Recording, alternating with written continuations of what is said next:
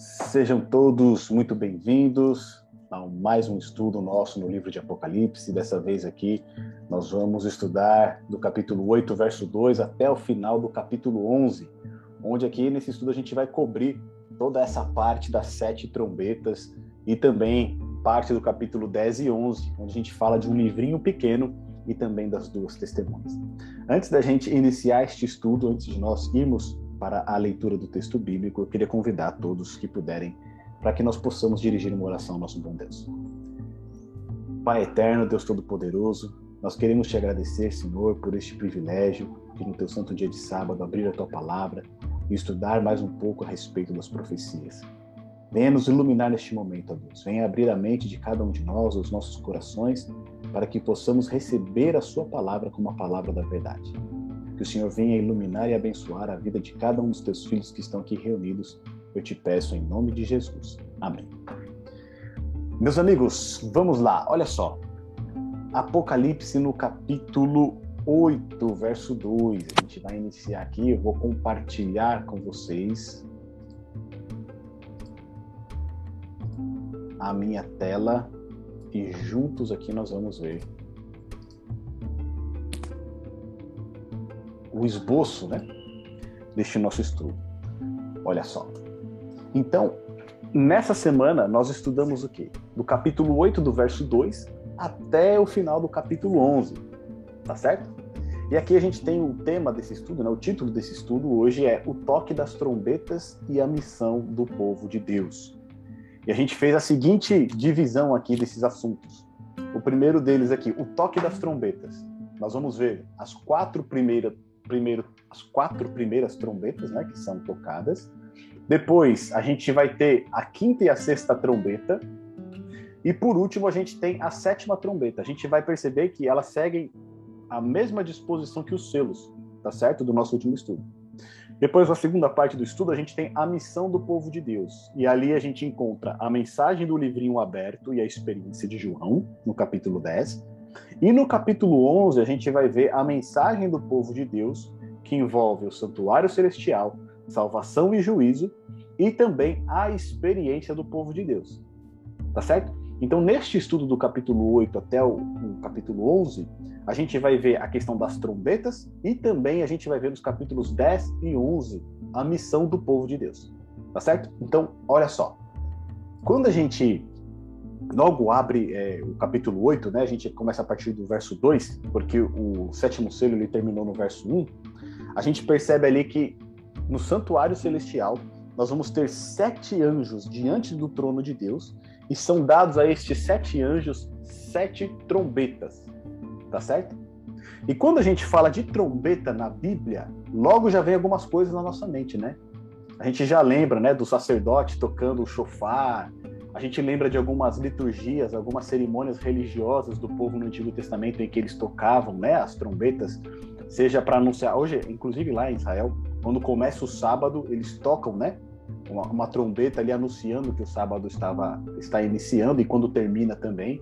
Então, a trombeta ela sempre esteve muito relacionada ao, ao contexto da religião de Israel e também na questão militar, tá certo?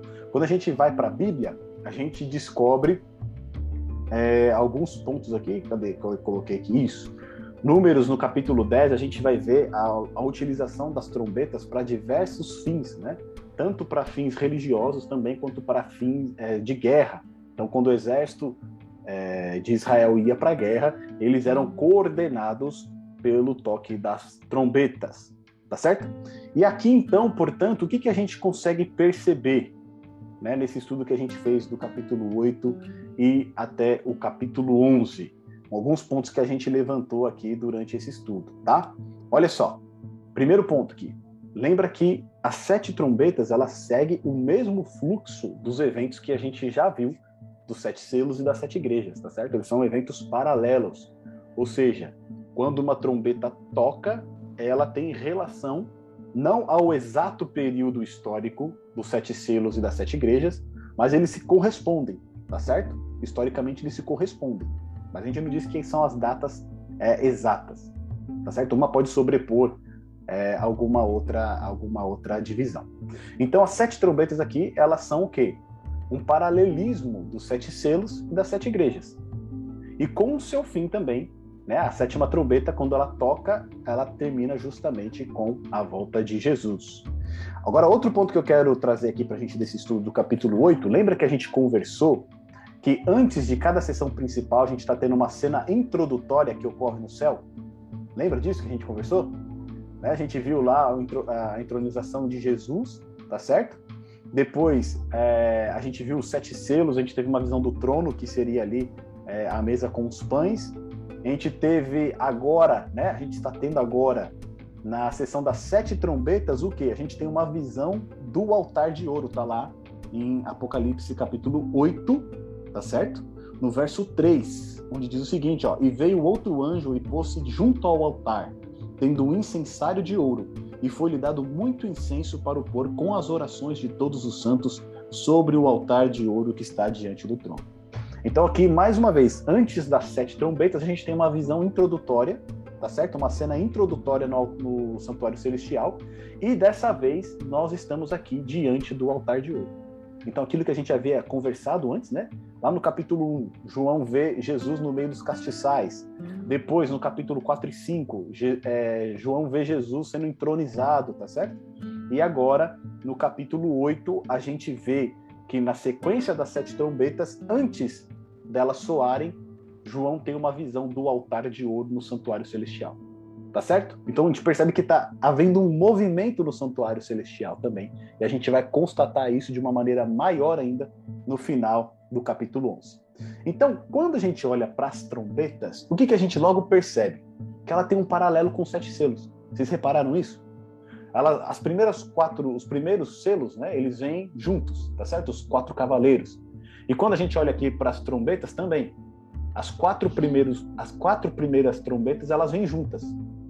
Porque as três últimas, elas não são chamadas de trombetas só, elas são chamadas de ais, tá certo? Então eles têm um paralelo com os sete selos. Então os quatro primeiros selos são abertos juntos, as quatro primeiras trombetas também são tocadas juntas. O quinto e o sexto selo eles são, é, eles são é, quebrados juntos, tá certo? E o primeiro e o segundo ai ele também são, que, são tocados, né? Essas trombetas, a, a quinta e a sexta, elas são tocadas juntas também. Entre o sexto selo e o sétimo selo, o que, que a gente tem? O capítulo 7, que era o selamento do povo de Deus. E aqui, na, na sequência das sete trombetas, o que, que a gente vai ter? Entre o, a sexta trombeta, né, o sexto ai, e a sétima trombeta, que seria o terceiro ai, né, o segundo ai e o terceiro ai, a gente tem o quê? Um pequeno rolo, tá certo?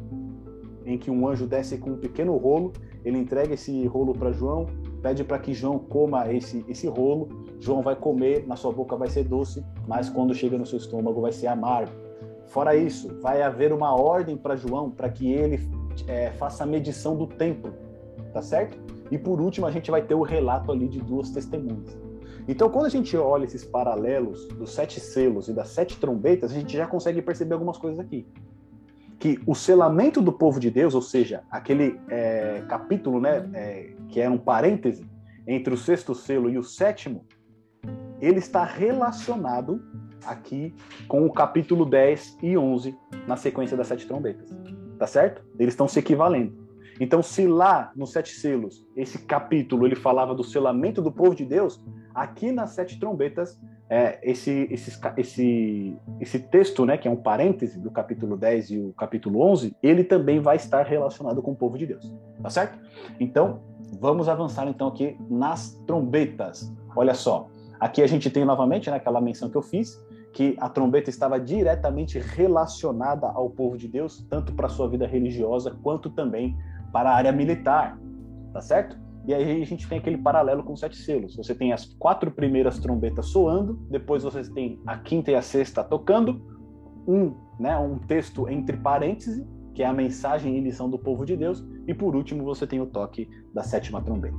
Quando a gente fala em trombeta e a gente lembra do texto bíblico, acredito que a maior, a primeira coisa que vem na nossa mente seria a, a queda de Jericó, né, das muralhas de Jericó, quando ali os sacerdotes e os levitas, né, os sacerdotes, eles, toca, eles tinham, eram sete sacerdotes e ali eles deram sete voltas em torno da cidade de Jericó, que tinha aquelas muralhas intransponíveis.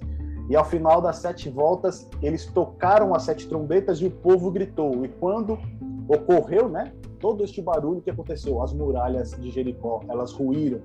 Essa história a gente vê lá em Josué no capítulo 6, verso 4. Portanto, a trombeta, ela não está apenas relacionada a, ao ritual religioso do povo judeu, mas também estava relacionada à questão militar.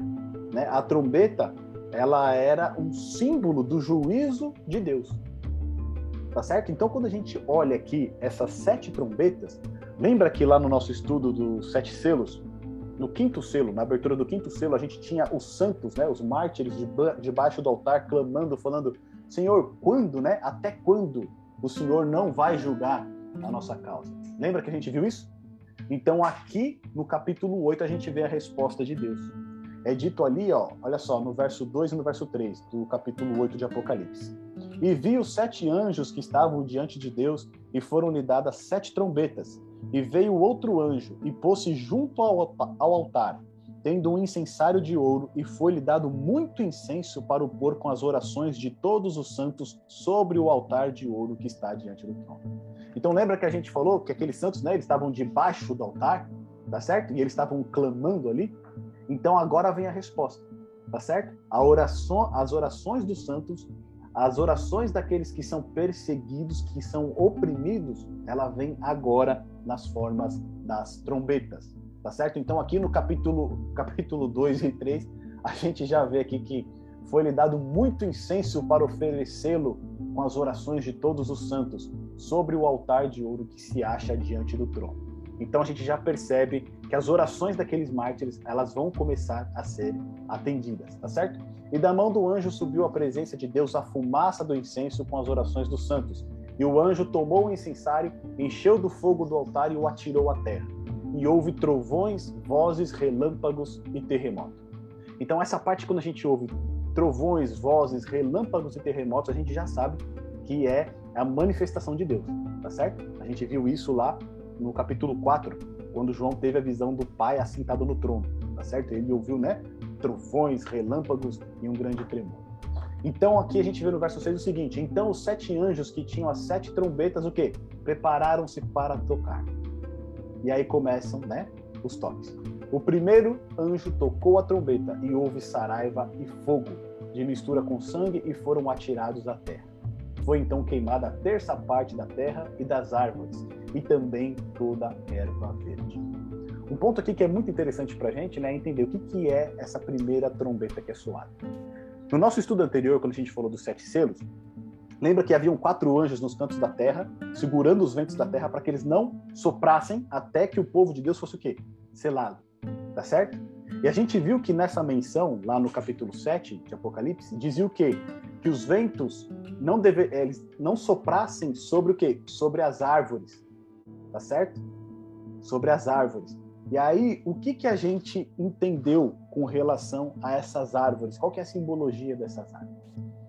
É, a Bíblia lá no Antigo Testamento, ela vai se referir ao povo de Deus como árvores e também como erva verde.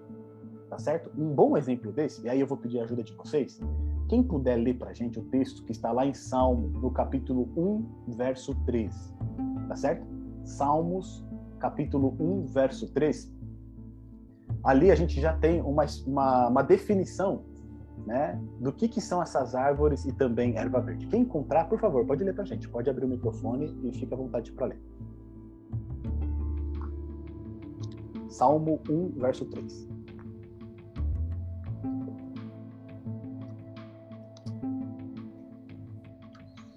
Verso 3, né? Isso. Ele é como árvore plantada junto à corrente de águas, que no devido tempo dá seu fruto, e cuja folhagem não murcha, e tudo quanto ele faz será bem sucedido. Então aí a gente tem uma menção né, do justo, né? Bem-aventurado nesse salmo. Aí lê o verso 2 para a gente também, Pedro, só para a gente entender ali de quem ele está falando, por favor. Antes, o seu prazer está na lei do Senhor, e na sua lei medita de dia e de noite. Isso. Então aqui está falando do justo, tá certo? Aquele que serve a Deus. aquele que obedece a Deus, ele é considerado o quê? Como uma árvore, tá certo? E aí, em outros textos também da Bíblia, por exemplo, Salmo 52, verso 8, Isaías 61, verso 3, o próprio povo de Deus vai ser considerado né, como árvore, como erva verde. Se você se lembrar, Jesus lá nos evangelhos, ele vai comparar a Israel né, à figueira, tá certo? Que era também uma das imagens que a gente tinha do Antigo Testamento. Então, a, a árvore, a erva verde, ela representa o povo de Deus. Assim como a gente viu lá no capítulo 7, que os ventos não deveriam soprar sobre as árvores, ou seja, sobre o povo de Deus, até que esse povo estivesse protegido, estivesse selado, aqui na primeira trombeta, a gente vê o contrário. A gente vê o quê? Houve saraiva e fogo de mistura com sangue e foram atirados à terra. Foi então queimado o quê? A terça parte da terra. Quando a gente chegar lá no capítulo 12, que vai ser o próximo estudo, a gente vai ver que a terça parte, ela sempre está relacionada ao dragão, que é Satanás. Tá certo? Então, quando a gente olha aqui para as trombetas como o juízo de Deus sobre aqueles que estavam oprimindo e perseguindo o seu povo, essa terça parte representa um domínio de Satanás. Só que esse domínio de Satanás, olha só que interessante. A terça parte do que, que foi queimado? Das árvores e também de toda a erva verde. Só que se as árvores e a erva verde representam o povo de Deus, como elas podem fazer parte do domínio de Satanás, tendo a terça parte queimada? E aí que entra o grande ponto, tá certo? A árvore e a erva verde representavam o quê? O povo de Deus. A gente viu lá no Antigo Testamento. Só que aqui representa o povo de Deus que se afastou de Deus, que apostatou. Então essa árvore e a erva verde aqui da primeira trombeta sobre quem cai saraiva e fogo é uma representação da nação judaica. Tá certo? Por conta da rejeição de Cristo por conta depois da perseguição que elas infligem aos seguidores de Jesus, né? A gente vai ver que Paulo era um desses perseguidores. Então, esse juízo, o primeiro juízo aqui, que é uma resposta de Deus ao clamor daqueles que eram perseguidos, é contra quem? Contra a própria nação judaica. E lá no Antigo Testamento, por exemplo, quando a gente olha ah, para Êxodo, é, Ezequiel, capítulo 38, versos 22 e 23, a gente vai ver os juízos de Deus contra Gog, tá certo? Que era um dos inimigos do seu povo. E os juízos de Deus eram com saraiva e fogo. E lá em Isaías 30, verso 30, a gente vai ver que com frequência Deus utiliza esse mesmo juízo de saraiva e fogo contra o seu próprio povo quando ele se aparta dele, quando ele se afasta de Deus. Então essa primeira trombeta que soa aqui, ela cai sobre a nação judaica. A gente vai ver que na destruição do templo em Jerusalém, lá no ano 70, pelos romanos, tá certo? Ali mais de milhões de pessoas foram mortas. E justamente isso se dá por conta da rejeição do Messias. Né? Quando Jesus ele faz a sua última visita ao templo, né? E ele sai dali chorando, né? Jerusalém, Jerusalém que mata os profetas. Ali ele já estava é, tendo uma visão do que aconteceria com o seu povo, tá certo? Então essa primeira trombeta que, que soa é o juízo sobre a nação judaica, aquela que rejeitou a Cristo e passou a perseguir então os seus discípulos. Quando o segundo anjo toca a sua trombeta, a gente vai ver o quê? Uma grande montanha ardendo em chamas, ela é atirada ao mar.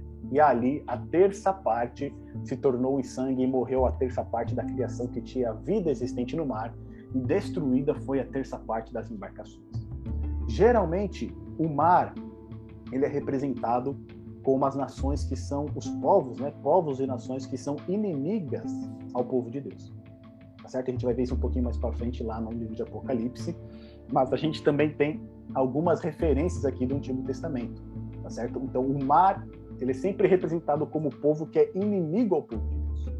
E a grande montanha, a gente tem uma referência lá em Jeremias, capítulo 51, versos 24 e 25, a gente tem uma referência à destruição de Babilônia. E ali a destruição de Babilônia, ela é representada pelo profeta como uma grande montanha que afunda no mar. Tá certo? E lá nos tempos de João, a gente lembra no nosso primeiro estudo, para os cristãos do primeiro século, quem que era considerada a Babilônia? Roma. Inclusive Pedro, quando ele escreve a sua carta, né, ele diz que, né, que ele está em Babilônia, ele está se referindo aonde? A Roma. Portanto, essa segunda trombeta que soa é um juízo de Deus contra quem? Contra a Roma, tá certo? Contra o Império Romano. contra aqueles que passaram agora a perseguir também o seu povo. A gente vai ver, né? Paulo é morto durante o Império Romano, Pedro é morto durante o Império Romano. A gente viu que a segunda igreja, a igreja de Esmirna, né? Quantos ali foram mortos, foram perseguidos, as tribulações que eles enfrentaram, aquele período de 303 até 313 depois de Cristo, onde uma perseguição sistemática foi feita contra os cristãos, agora chegou a vez de Roma receber o quê? O juízo de Deus. E isso é um fato curioso, porque quando a gente olha no Antigo Testamento, geralmente é, Deus ele utiliza um povo para trazer juízo sobre um outro povo, tá certo? Vamos pegar o exemplo aqui de Israel e de Judá, o seu próprio povo. Quando eles se afastaram de Deus e se, tornaram apóstatas, o que, que Deus fez?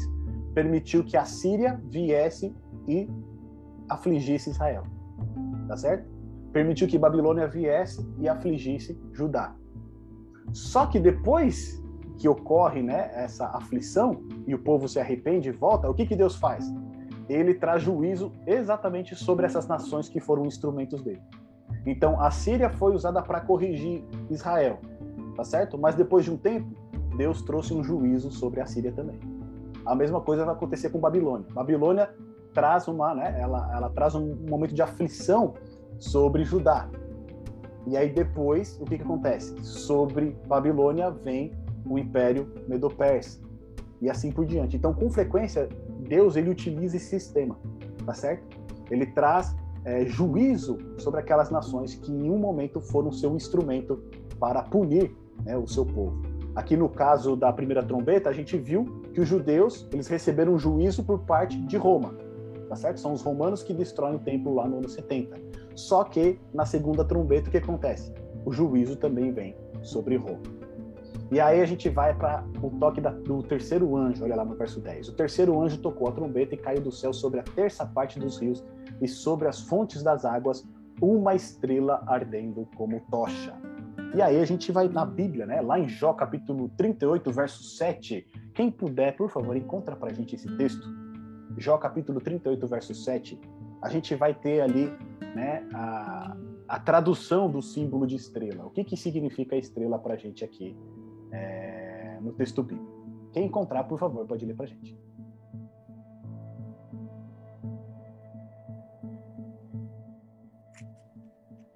É 38, 7? Isso, Jó capítulo 38, verso 7.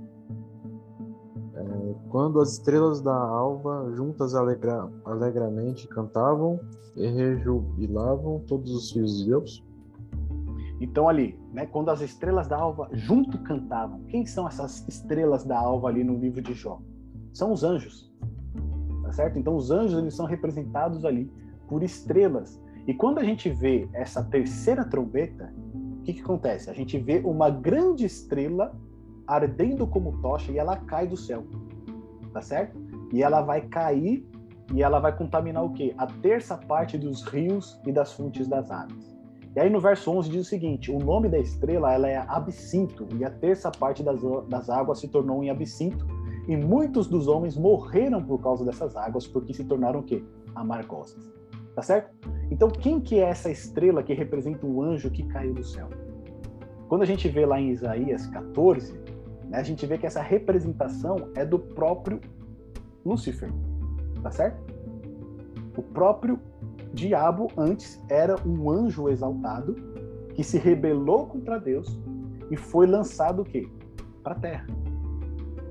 Então essa estrela que ele vê que João vê, né, no toque da terceira trombeta, caindo do céu e poluindo ali as águas, é o próprio diabo, tá certo? Só que olha o que diz o seguinte, ó. Ele caiu do céu sobre a terça parte dos rios e sobre as fontes das águas. Quando a gente vai para a Bíblia, as águas, né, as fontes das águas, elas geralmente representam alimento espiritual. Tá certo? A gente vê isso lá em Isaías, no capítulo 12, verso 3, em Provérbios, capítulo 13, verso 14, mas talvez, a, acho que o texto mais emblemático para a gente é aquele que está em João, capítulo 7, verso 38 e 39. Quem pode ler para a gente esse texto de João? Só para a gente ter a compreensão aqui do que representa essas fontes das águas e dos rios também. João capítulo 7, verso 38 e verso 39. Por favor, quem encontrar pode ler pra gente.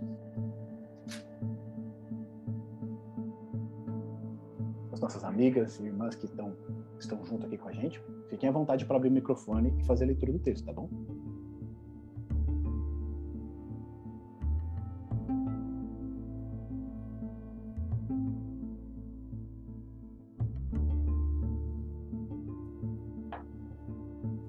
É João, capítulo?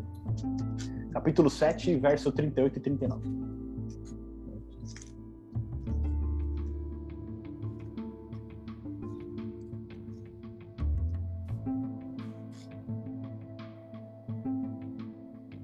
Quem, é, quem crer em mim, como diz a escritura, do seu interior fluirão rios de água viva. Isto, isto ele disse com respeito ao Espírito que haviam de receber os que nele crescem, pois o Espírito até aquele momento não fora dado, porque Jesus não havia sido ainda glorificado. Então, nesse texto aqui que o Pedrão leu para a gente, o que a gente percebe ali? Tá certo? Aquele que crê em Cristo, como diz a Escritura, rios de água viva correrão do seu reino.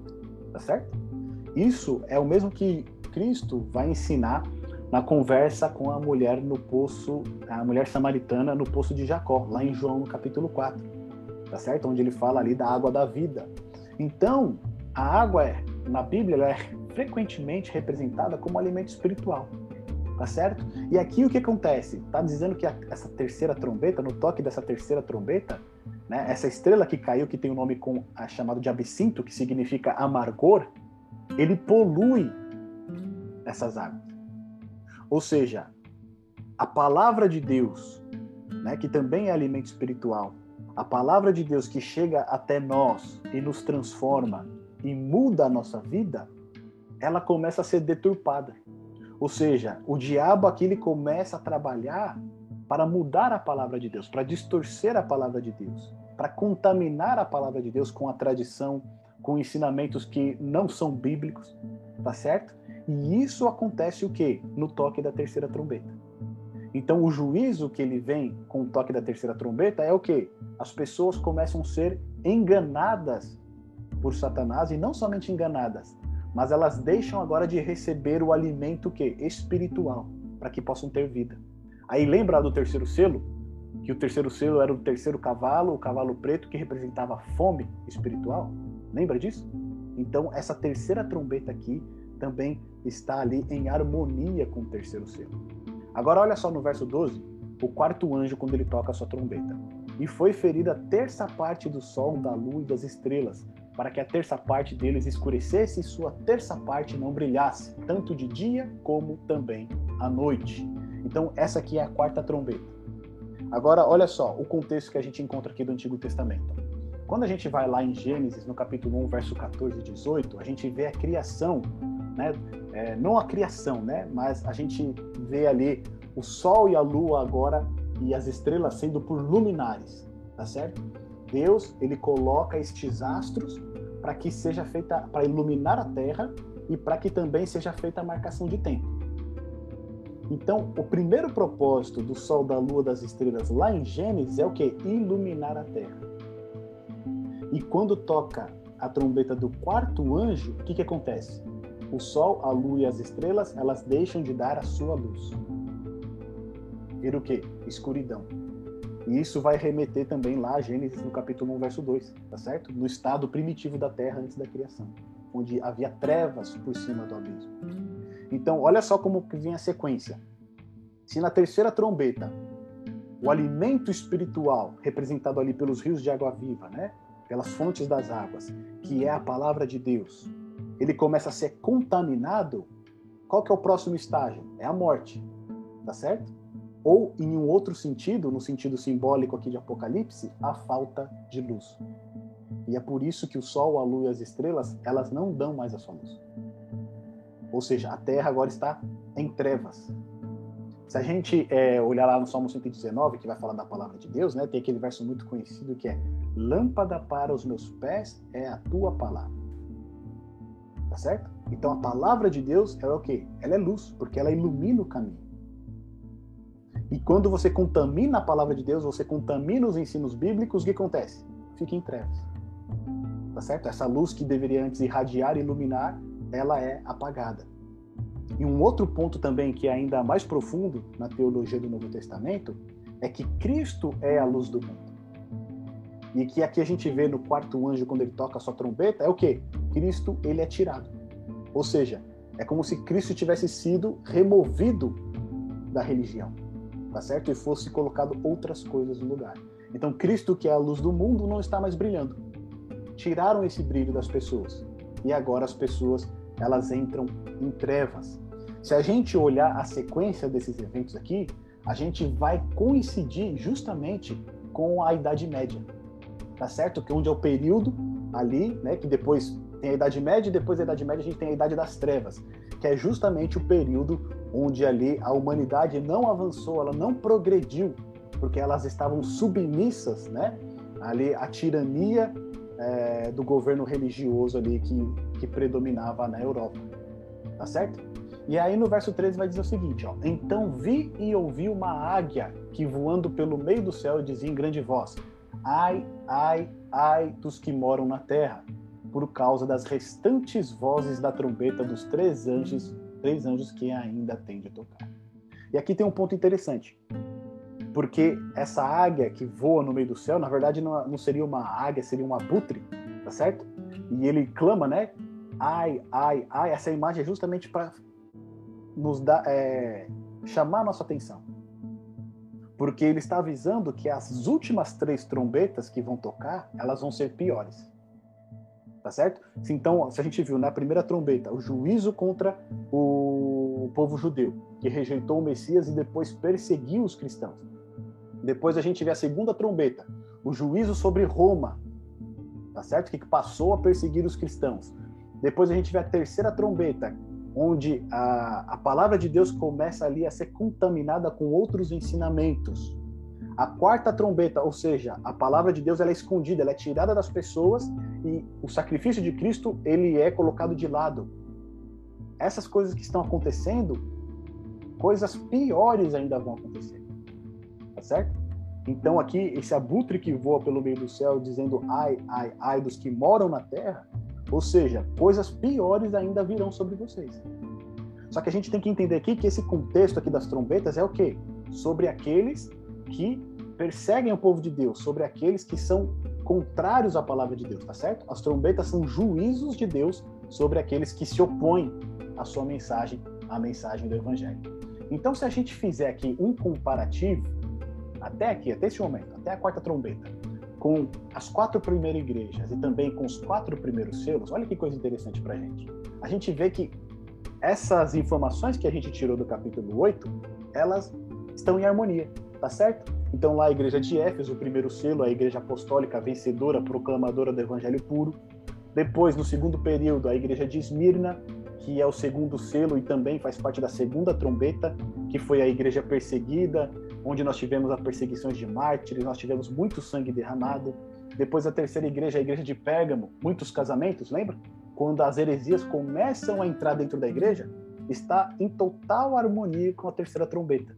Quando né, aquele, grande, aquele grande anjo, aquela grande estrela que cai, chamada absinto, amargor, ela contamina as fontes de água, que é a palavra de Deus tá certo? E o quarto selo, que é Tiatira, onde a gente vê a igreja em apostasia completa, né? A Jezabel, os ensinos dos nicolaítas. Ali a gente vê completamente o quê? A ausência de Cristo. Tá certo? Ali Cristo é retirado, Cristo que é a luz do mundo, ele é retirado e o que predomina dentro da igreja é o quê? É a tradição. Inclusive, lembra que as advertências que tinham ali, né, era de morte espiritual, né, juízo severo sobre a igreja. Então, quando a gente faz esse comparativo né, entre igrejas, selos e trombetas, a gente percebe que o texto bíblico está em perfeita harmonia. Tá certo? Então, até aqui foram quatro trombetas. Alguém quer fazer algum comentário? Fique à vontade. Eu, Preto. Fala, Pretinho. Dá para me ouvir? Dá. É, falando sobre tirar Cristo né, do centro do Evangelho, né? Como a igreja ah, caiu nesse, nesse engodo, né? Nós vivemos aqui esse período do Sírio agora, né? Dia 12. E aqui o Sírio de Nazaré é muito forte. Então, a, a, comunidade católica, né, assim, cristã católica, eles afluem muito, né, e dão muito valor, muita ênfase, né. E outro dia uma colega minha, que é católica, né, praticante, uma pessoa que realmente serve a Deus ali na igreja, ela estava comentando isso, o fato deles terem se afastado da exaltação de Cristo para exaltar outros santos, né? Então você vê assim que alguns têm essa noção de que realmente, né, é, Cristo, é, Cristo está sendo deixado de lado, quer dizer, deixa de exaltar a Deus, né, para exaltar seres imperfeitos, né? Por mais que a gente considere a, separação da vida dessas pessoas, a santidade, eles foram separados por uma obra, mas eles não são santos no conceito que os católicos dão, né, para santo. Ser sem é, pecado, né?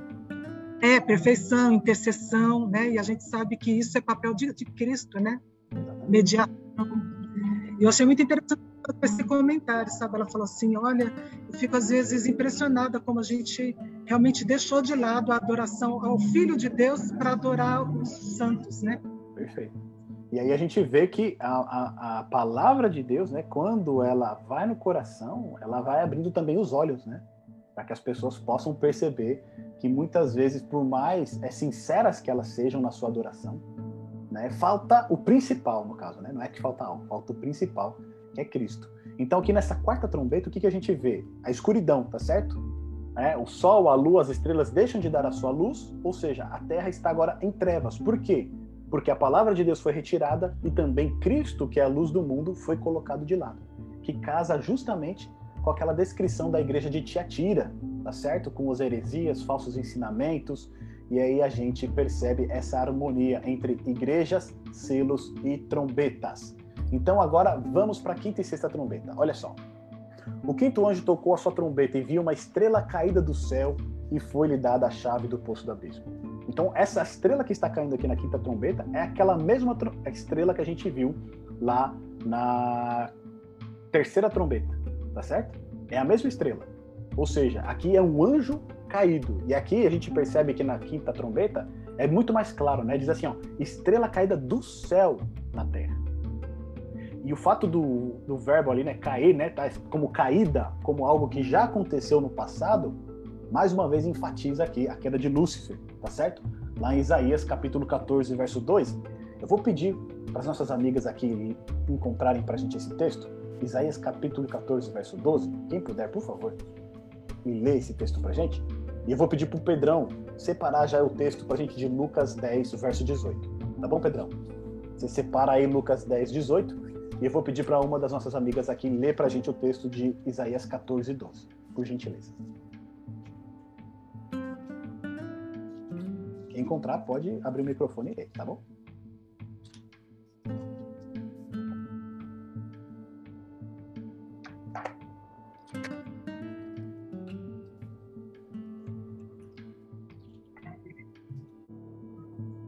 Caíste do céu, ó estrela da manhã, filho da alva, como foste lançado por terra, tu que debilitavas as nações. Então aqui a gente tem uma descrição da queda de Lúcifer, tá certo? Aqui a gente está falando a respeito do rei de Babilônia, mas por trás desse rei de Babilônia aqui está a figura de Satanás. E como ele caiu da sua posição de querubim, tá certo? Nessa terra aqui, para se tornar aí o diabo, para se tornar o adversário, o acusador dos nossos irmãos. E aí Jesus, lá em Lucas capítulo 10, verso 18, ele vai falar também a respeito disso. Lê pra gente, Pedro, por favor. Mas ele lhe disse: Eu vi Satanás caindo do céu como um relâmpago. Olha só. Então o próprio Jesus diz que ele viu Satanás caindo do céu como o quê? Como um relâmpago. Tá certo? Ele cai aonde? Na terra. Portanto, esse poço do abismo ao qual se refere aqui na quinta trombeta é a terra. Se a gente for lá em Gênesis no capítulo 1, verso 2, vai falar o quê, né? Havia trevas sobre a face do abismo. Ou seja, a terra é também o abismo, né? É uma maneira de se simbolizar a terra, mas não somente isso. Porque aqui no verso 2 a gente está falando o quê? A respeito do quê? Ó, no verso 1 diz assim, né? E foi-lhe dada a chave do poço do abismo. Ou seja, esse anjo ele caiu na terra, a terra é o abismo, só que no abismo que é a terra existe um poço, tá certo? E foi dado a Satanás a chave desse poço. E a gente viu lá no verso 2 que ele faz o seguinte: ela, ele abriu, né? Ela abriu o poço do abismo, ou seja, a chave abriu o poço do abismo e subiu fumaça do poço como fumaça de grande fornalha. E com a fumaceira saía, saída do poço, escureceu-se o sol e o ar. Também da fumaça saíram gafanhotos para a terra e foi-lhe dado o poder com que tem os escorpiões da terra. Então aqui a gente vai entrar numa visão muito simbólica, tá certo? Chega a ser até uma visão grotesca, a gente vai ver é, esses gafanhotos depois com aparência de cavalos e os seus cavaleiros têm cabelos grandes, têm dentes como de leão, e eles têm armaduras, né, couraças. A ideia de João realmente aqui nesse texto da quinta trombeta é o quê? É impactar com essa mensagem, tá certo? Com essa imagem aqui. E o que ele está revelando para a gente aqui é algo sobrenatural. Perfeito? É algo completamente sobrenatural. Porque a gente não tem paralelos no Antigo Testamento a respeito disso e nem na teologia do Novo Testamento. Lembra que a chave para a gente poder identificar Apocalipse são aquelas oito chaves? E quando a gente vai para o Antigo Testamento e para o Novo, a gente não tem um paralelo é, é, daquilo que João está dizendo aqui. Mas a gente tem algumas menções, algumas alusões. Então, olha só, o que, que seria então esse primeiro, esse poço do abismo? Tá certo? Pedrão, você está indo em Lucas aí? Lê para gente o capítulo 8, verso 31. O primeiro ponto que a gente vai entender aqui nessa quinta trombeta, o que, que é o poço do abismo, tá certo? E ali em Lucas 8, verso 31, a gente tem uma pista do que significa esse poço do abismo. Lê pra gente, Pedrão. 8,31, né? Isso. Rogavam-lhe que não o mandasse sair para o abismo. Aqui é quando Jesus está expulsando os demônios, tá certo? Esses demônios eles fazem o quê? Eles rogam a Jesus para que Jesus não os mande para o quê? Para o poço do abismo. Então, o que, que significa isso para gente? Tá certo? O poço do abismo funciona como uma prisão. Existe uma prisão aqui na Terra onde anjos caídos que se tornaram demônios, ali eles estão aprisionados. Seja porque eles sejam muito maus, seja porque o poder deles é muito grande. Então ali eles estão aprisionados, eles estão contidos por Deus, de maneira que eles não podem sair. Porque a gente vê nesse texto de Lucas 8:31 o medo desses anjos de serem enviados para onde? Esses anjos caídos, né? Esses demônios. A gente vê o medo deles de serem mandados para onde? Para o abismo. Tá certo? Então existe uma prisão, por assim dizer, isso também vai estar lá em 2 Pedro, capítulo 2, verso 4. Uma, a gente vai ter essa referência, essa prisão, onde ali eles estão sendo é, presos até o momento do juízo deles. Só que o que, que acontece? Antes do juízo deles, Satanás ele vai receber a chave desse abismo e ele vai poder fazer o quê? Ele vai poder libertar esses anjos caídos, esses demônios. E esses demônios são representados pelo quê? Pelos gafanhotos. Tá certo? Essa linguagem dos gafanhotos, ela está lá em Joel, no capítulo 2, nos versos de 4 a 10. E esses gafanhotos, eles também representam juízos que vem sobre a terra, tá certo? Lá em Joel representa a Babilônia. Então, esses gafanhotos são juízos que vão vir sobre a terra também. E nesse caso aqui da profecia de, de Apocalipse, da quinta trombeta, eles muito né, é, parecem ser esses demônios que serão soltos no tempo do fim, para que eles possam causar dano à terra. Só que esse dano que eles vão causar à terra, olha o que diz lá no verso 4. E foi-lhes dito que não causassem dano à erva da terra. Lembra que a gente falou que a erva da terra é quem? É o povo de Deus, tá certo? Lá em Apocalipse capítulo 7, os ventos não podiam soprar sobre as árvores nem as, nem as ervas da terra. E aí depois eles vão completar, dizendo que eles não deveriam soprar até que o povo de Deus fosse o quê? Selado. E aqui nessa quinta trombeta diz: não causassem dano à erva da terra, nem a qualquer coisa verde, nem a árvore alguma, e tão somente a quem? Aos homens que não têm o selo de Deus sobre a. Então, quando a gente olha esse toque da quinta trombeta, onde Satanás ele vai liberar esses demônios que estão presos, o que, que a gente percebe aqui? Esses demônios eles vão causar um grande dano na terra mas o dano que eles vão causar é somente sobre aqueles que não têm o quê? O selo de Deus. Eles vão causar esse dano terrível somente naqueles que ainda não foram selados por Deus. Tá certo? E depois diz lá mais, né?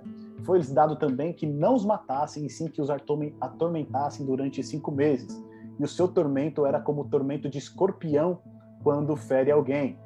Naqueles dias, homens buscarão a morte e não acharão. Também terão ardente desejo de morrer, mas a morte fugirá deles. E aí a gente vai entrar naquela descrição desses gafanhotos, né? O aspecto dos gafanhotos era semelhante a cavalos pre preparados para a peleja, na sua cabeça havia como coroas parecendo de ouro, e o seu rosto era como o rosto de homem. Tinham também cabelos como cabelos de mulher, os seus dentes como dentes de leão, tinham couraças como couraças de ferro. Depois no verso 10 vai dizer o seguinte: tinham ainda cauda como escorpiões e ferrão. Na cauda tinham poder para causar dano aos homens por cinco meses. E tinham sobre eles como seu rei o anjo do abismo, cujo nome em hebraico é Abaddon e em grego Apolion.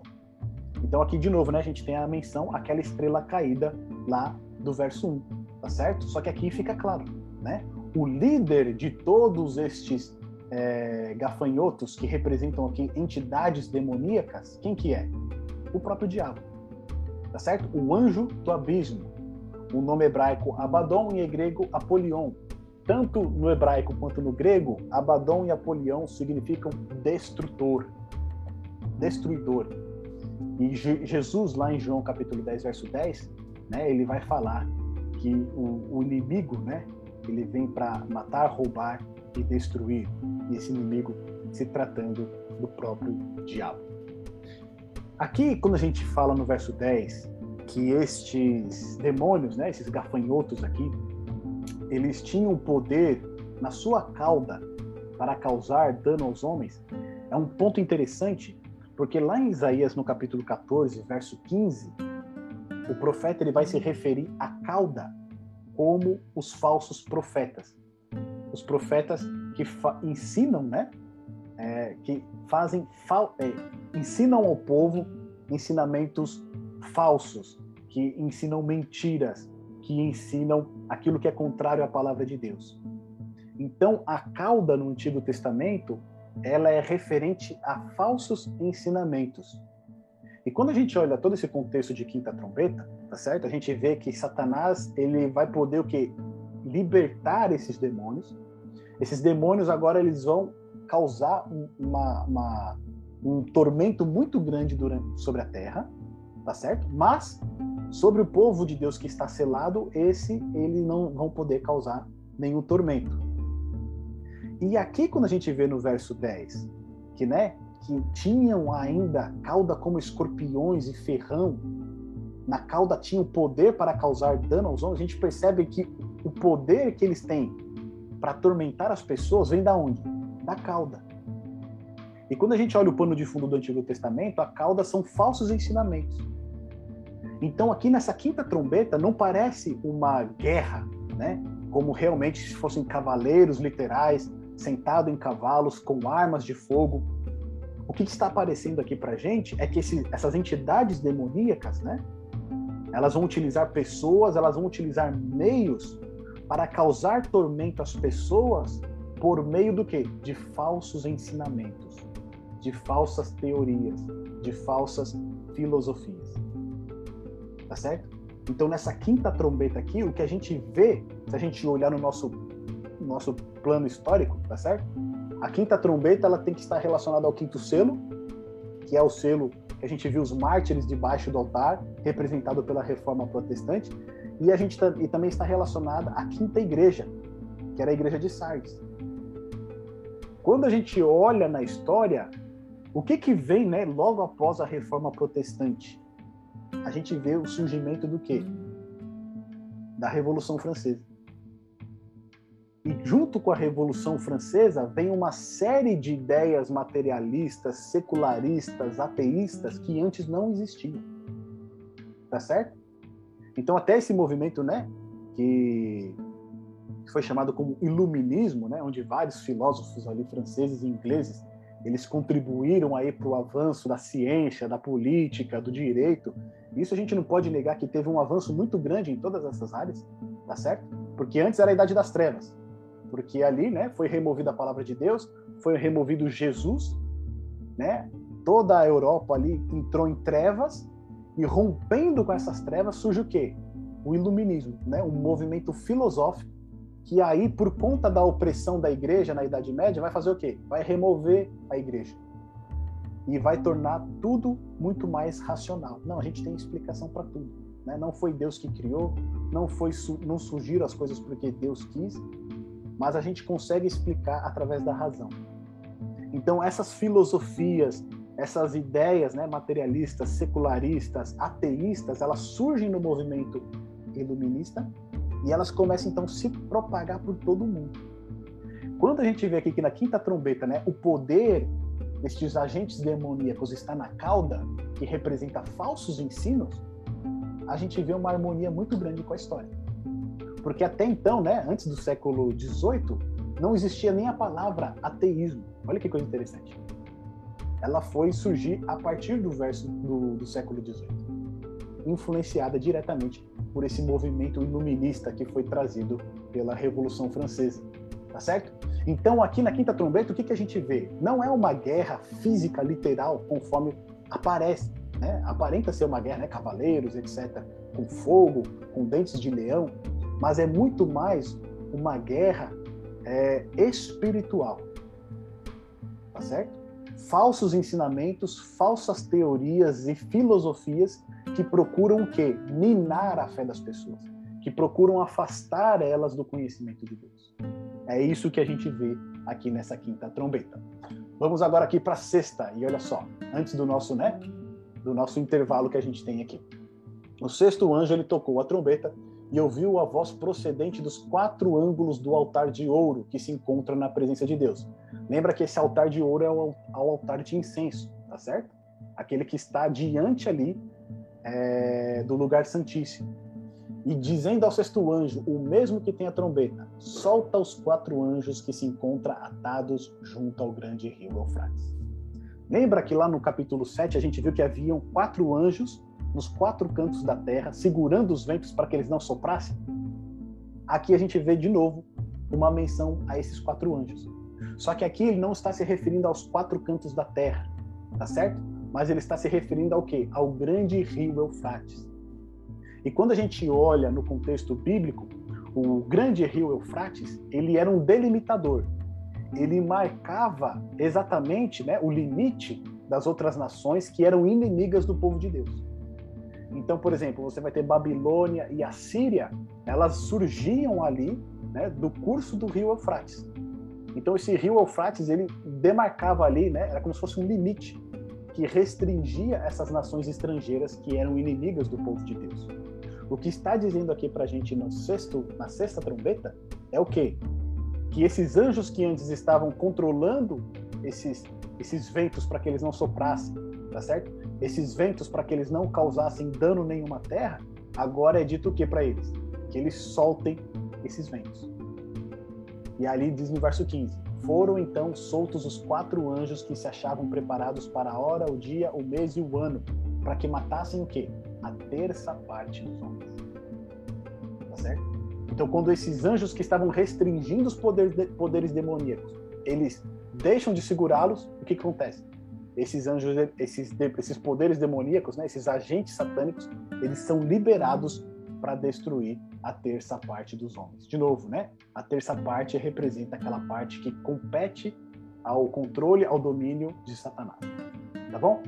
E aí no verso 16 a gente vê o seguinte: e o número do exércitos da cavalaria, desses agentes demoníacos que a gente viu já na trombeta anterior, era qual? De 20 mil vezes 10 milhares, e eu ouvi o seu número. E aqui esse 20 mil vezes 10 milhares representa 200 milhões, tá certo? E aí quando a gente vê esse texto aqui do verso 16, a gente faz uma comparação com Apocalipse capítulo 7. Porque lembra lá João, ele ouviu o número daqueles que foram selados e ouviu o número daqueles que foram selados, 144 mil. Aí ele começa, né? Da tribo de Ruben, mil. Então, aqui existe um paralelo que é feito em que, enquanto no capítulo 7 Deus está preparando o seu povo, está selando o seu povo para a última grande crise. Né? A gente viu que os 144 mil representam o povo de Deus no tempo de fim. Né? É a igreja militante, é a igreja que vai enfrentar a grande e última crise. Enquanto os 144 mil representam o povo de Deus, aqui os agentes de Satanás eles representam quanto? 200 milhões. É quase uma é, é uma afronta isso, né? O povo tem cento, o povo de Deus tem 144 mil. Aqui o número, né, dos agentes satânicos envolvidos também preparados para essa última batalha são o quê? 200 milhões. Então aqui a gente percebe que de um lado Deus está preparando o seu povo e do outro lado também Satanás está preparando seus agentes para esse grande e último conflito que a gente vai ver mais adiante lá quando a gente falar da batalha do Armagedon. Tá certo? Então aqui novamente ele vai fazer uma descrição desses agentes, tá certo? Demoníacos, onde ele vai falar que assim nesta visão contemplei que os cavalos e os seus cavaleiros tinham couraças cor de fogo, de jacinto e de enxofre. E a cabeça dos cavalos era como cabeça de leão e da sua boca saía fogo, fumaça e enxofre. Lembra que fogo, fumaça e enxofre sempre é um juízo de Deus. Tá certo? Quando a gente vai ver na destruição de Sodoma e Gomorra, o que, que caiu do céu sobre Sodoma e Gomorra lá em Gênesis capítulo 19? Fogo e enxofre. Tá certo? Então, fogo e enxofre sempre está associado ao juízo de Deus. E aqui diz, no capítulo 9, no verso 18, por meio destes três flagelos, a saber, pelo fogo, pela fumaça e pelo enxofre, que saíam da sua boca, foi o quê? Foi morta a terça parte dos homens. Pois, de novo, né? Ele vai mencionar aqui, ó. A força dos cavalos estava onde? Na sua boca e na sua cauda porquanto a sua cauda se parecia com serpentes e tinha cabeça e com ela causavam dano. Aí quando ele fala aqui que a cauda se parecia com serpente, quando a gente fala de serpente, o que, que a gente lembra? Gênesis 3, tá certo? Quando a serpente vai lá e engana Eva. Então a gente percebe que a serpente enganou Eva. E a gente viu que a cauda aqui na trombeta anterior era o quê? Falsos ensinamentos. Portanto, esses agentes satânicos aqui da sexta trombeta, eles não estão é, armados de uma maneira literal, com força na sua boca e na sua cauda. Não. Eles vão para a última batalha utilizando o quê? Argumentos, filosofias, falsos ensinamentos, porque dessa maneira eles conseguem induzir as pessoas a fazerem aquilo que eles querem. Ou seja, a guerra ela é espiritual, tá certo? Ela é ideológica e espiritual. É uma batalha pela mente. Deus está querendo selar o seu povo com o Espírito Santo, mediante a sua palavra, mediante o sacrifício de Cristo. E enquanto isso, Satanás está buscando arregimentar, né, os seus agentes para sua batalha através de filosofias, ensinamentos satânicos, diabólicos, que procuram afastar as pessoas de Deus. E a gente vê isso acontecendo no mundo como em nenhum outro tempo, tá certo? As ideologias, seja elas quais forem, políticas, é, sexuais, elas têm dominado tudo. E isso tem feito a cabeça das pessoas. Isso tem transformado a maneira das pessoas pensar, não por um lado bom, mas em oposição àquilo que está na palavra de Deus. Então, quando a gente vê que né, o poder desses agentes aqui está na cauda, né? E elas pareciam com serpentes. É justamente o que? O engano satânico nos últimos dias. Satanás ele vai usar todos os meios possíveis para enganar as pessoas, para colocar ideias que são contrárias à palavra de Deus. E aí no verso 20 diz algo interessante para gente, porque fala assim: os outros homens, aqueles que não foram mortos por esses flagelos, o que, que aconteceu com eles? Eles não se arrependeram. Ou seja, essa sexta trombeta ela cai sobre a terça parte dos homens. E a gente vai ver que foi a terça parte dos homens que foi destruída, tá certo? Morta. Mas aqueles que sobraram, o que, que aconteceu com eles? Eles não se arrependeram. Eles não se arrependeram das obras das suas mãos, deixando de adorar os demônios e ídolos de ouro, de prata, de cobre, de pedra e de pau, que nem podem ver, nem podem ouvir, nem andar. E aí tem um ponto interessante esse não se arrepender aqui e a menção desses ídolos de ouro, prata, cobre, pedra, pau, faz uma menção lá a Daniel capítulo 5. Lembra quando a gente fez o estudo de Daniel capítulo 5, que fala a respeito da queda de Babilônia? O que, que aconteceu ali? O rei Belsazar, tá certo? Estava dando um banquete. E ali ele utilizou os utensílios do templo para dar esse banquete. E era, na verdade, uma orgia sexual, tá certo? E diante disso, o que, que ele fez? Ele trouxe todos os seus ídolos de prata, cobre, é, de ouro, prata, cobre, pedra e pau, e colocou ali, tá certo? E ali eles adoraram esses ídolos utilizando os utensílios do templo, ou seja, profanando né, e tripudiando sobre o nome de Deus. E quando Daniel é chamado à presença dele, qual que é a repreensão que Daniel vai fazer para Belsazar? Você conhecia toda a história do seu avô Nabucodonosor. E mesmo assim você o quê? Não se arrependeu. Tá certo? Então esse verso 20 aqui do capítulo 9, ele faz uma menção direta a Daniel capítulo 5 sobre a queda de Babilônia. Ou seja, mesmo diante das aflições que eles estão recebendo aqui desses agentes satânicos, o que, que eles fazem? Eles não se arrependem. Eles não se voltam para Deus. E esse é um ponto importante. Né? Quando Deus permite que uma provação, uma dificuldade ou até mesmo um juízo venha sobre alguém, Deus ele não quer, é, vamos dizer assim, castigar aquela pessoa, porque aquela pessoa ela está recebendo o quê? O resultado daquilo que ela plantou, tá certo? Mas essa é uma oportunidade para que a pessoa se arrependa e se volte para Deus. Só que conforme a gente vai mais endurecendo o nosso coração e não vai aceitando esse chamado de Deus, mais difícil fica de escutar a sua voz. Então, quando a gente vê essas seis trombetas até aqui, né? Trombeta atrás de trombeta foi caindo sobre aqueles que perseguiram ou que oprimiram ou que se oporam ao povo de Deus. Mas mesmo assim, quando a gente chega na sexta trombeta, o que acontece? Eles não se arrependem. Eles não se arrependem das suas, das suas obras más, né? das obras das suas mãos. Nem ainda se arrependeram dos seus assassínios, nem das suas feitiçarias, nem da sua prostituição e nem dos seus furtos. E aqui no verso 21 tem um ponto interessante, porque quando diz que eles não se arrependeram dos seus assassinos, assassinos, feitiçarias, prostituição e nem de seus furtos, quando a gente for ver a Nova Jerusalém lá um pouquinho mais para frente, vai dizer que nessa cidade não entra justamente pessoas que cometeram né, algum desses atos aqui no verso 21. Tá certo? Então essas pessoas, elas não se arrependem, elas continuam nas suas práticas pecaminosas e por isso elas vão ficar de fora da Nova Jerusalém. O juízo de Deus vai vir sobre estas pessoas. Tá certo?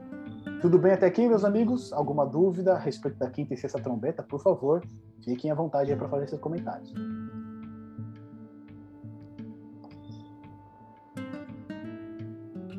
Tudo certo? Podemos seguir em frente? Então, olha só, deixa eu recapitular aqui com vocês. Lembra que nos sete selos a gente tinha um interlúdio, né? um parêntese entre o sexto selo e o sétimo selo. Aqui nas sete trombetas também acontece a mesma coisa. A gente tem um interlúdio entre a sexta trombeta e a sétima trombeta, ou o segundo ai e o terceiro ai. Tá certo? E agora a gente vai entender o que significa esse capítulo 10 e capítulo 11 no meio da sexta e da sétima trombeta. Aqui no capítulo 10 a gente vai ver o seguinte: vai ser apresentado para João um rolo, tá? Um pequeno rolo aberto. Depois vai ser pedido para que João ele faça a medição do templo e depois vão ser apresentadas duas testemunhas. E aí entra um ponto muito interessante para gente. Olha só, esse pequeno, lembra que a gente viu lá no capítulo 5 um livro selado, né? Um rolo selado, que era o rolo que Jesus tomou nas mãos quando ele se assentou à destra do Pai. E ali, esse rolo selado, ele começou a quebrar os selos e abrir os selos. Só que a gente viu que o sétimo selo representa justamente a volta de Jesus e o início do juízo. Tá certo? Então, o conteúdo do livro, ele só vai ser descoberto o quê? Após a volta de Jesus. Então, o que, que é esse pequeno rolo que a gente vê no capítulo 10? E agora a gente vai entender o que, que significa esse pequeno rolo. A ideia que a gente tem do capítulo 10, quando é apresentado esse pequeno rolo aberto, esse pequenininho livro, né? Ele chama um livrinho, né? Mas é como se fosse um pequenininho, um rolo pequeno.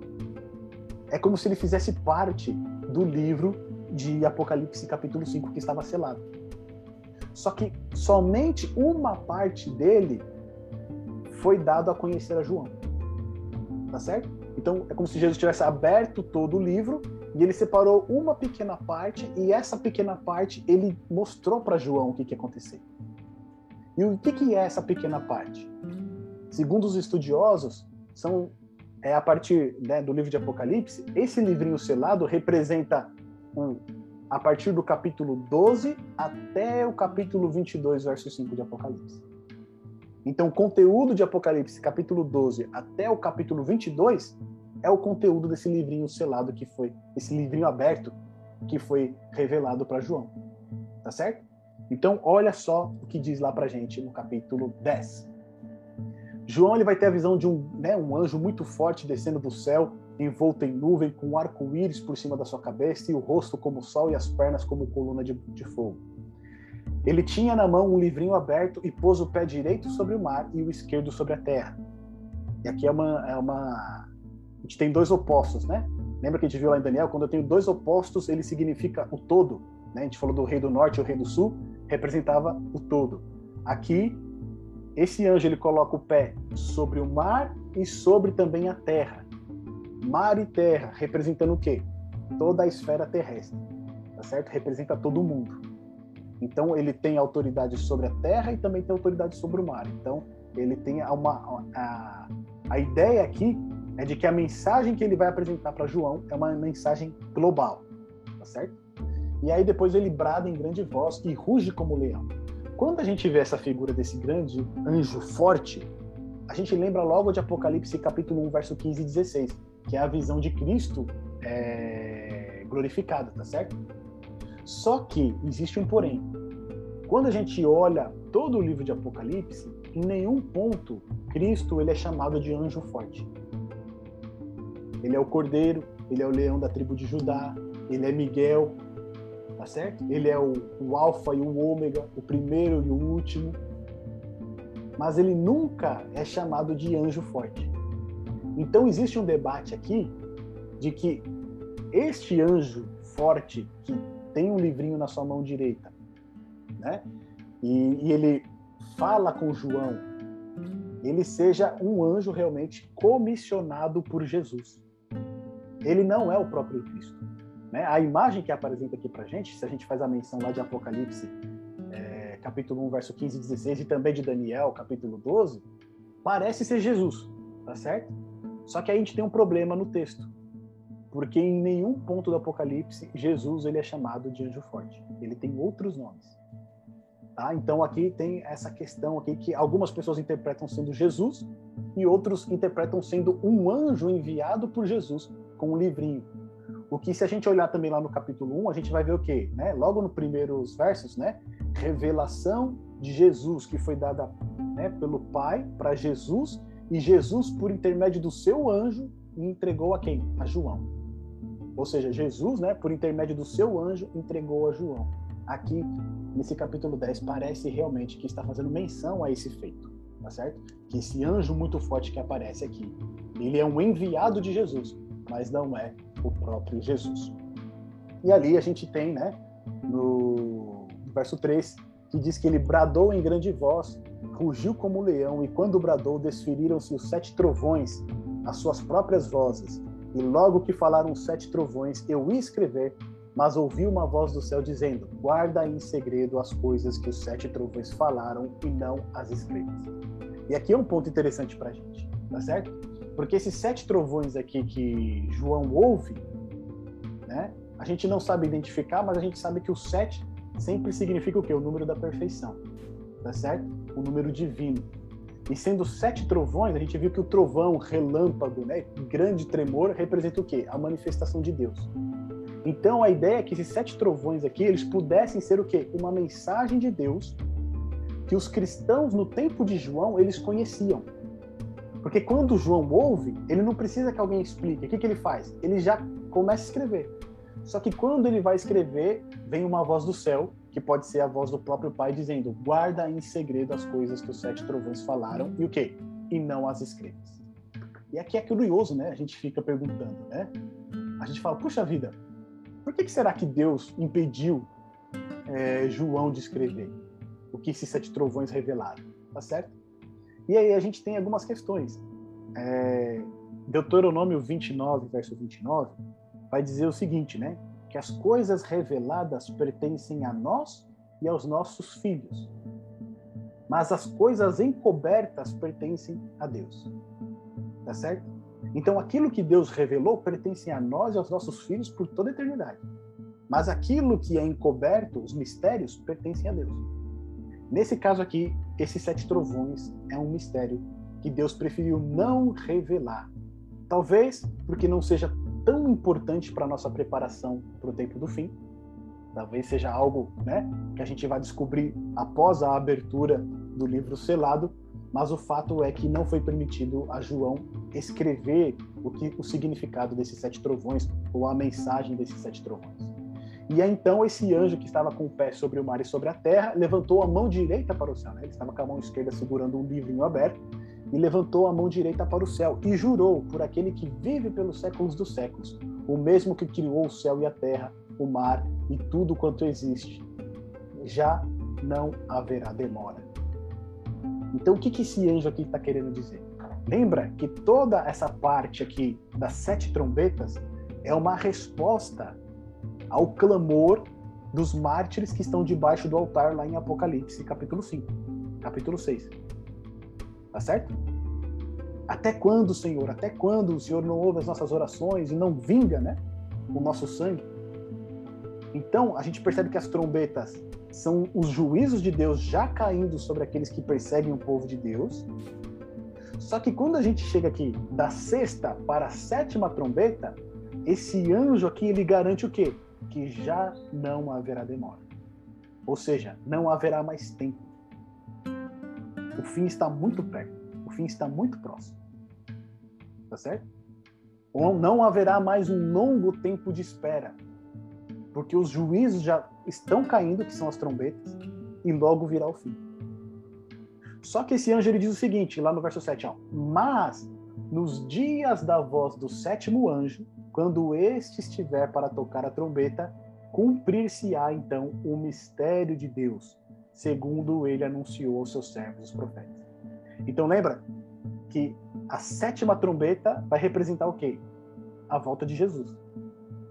Tá certo?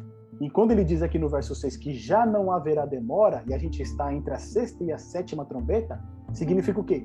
Que está muito perto esse dia. Jesus está muito perto de retornar a essa terra. E aqui ele diz o seguinte, né? Quando tocar a última trombeta, a sétima trombeta, então o mistério de Deus vai ser o quê? Revelado. E o que é esse mistério de Deus? Né?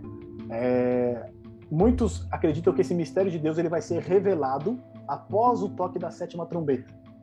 Tá certo? Que é quando Jesus encerra a sua obra intercessória, ele vem a essa terra então, o livro finalmente que estava selado lá em Apocalipse 5, ele é aberto.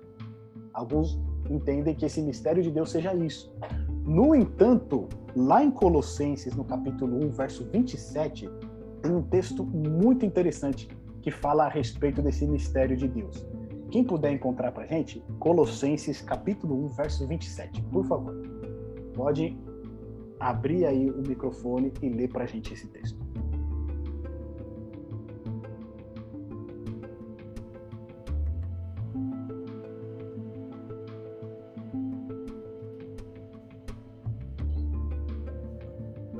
Ele Colossenses, o que, Preto? Colossenses 1, verso 27. Ah, 27. Aos quais Deus quis dar a conhecer qual seja a riqueza da glória desse mistério entre os gentios, isto é, Cristo em vós, a esperança da glória. Olha que coisa fantástica. Eu, quando ouço esse texto, eu fico extasiado. Qual que é o mistério de Deus que Paulo fala aqui? Cristo em quê? Em nós. É a esperança o quê? Da glória. Que mistério é esse de Deus? Né? Se a gente for em outras passagens, né, eu tenho algumas referências aqui que eu até posso passar para vocês. Por exemplo, 2 Coríntios, capítulo 4, versos 10 e 11. 1 Timóteo, capítulo 3, verso 16. É, 2 Coríntios, capítulo 6, verso 14 a 16. E o próprio é, Evangelho de João, no capítulo 17, o que, que vai trazer todos esses textos para nós?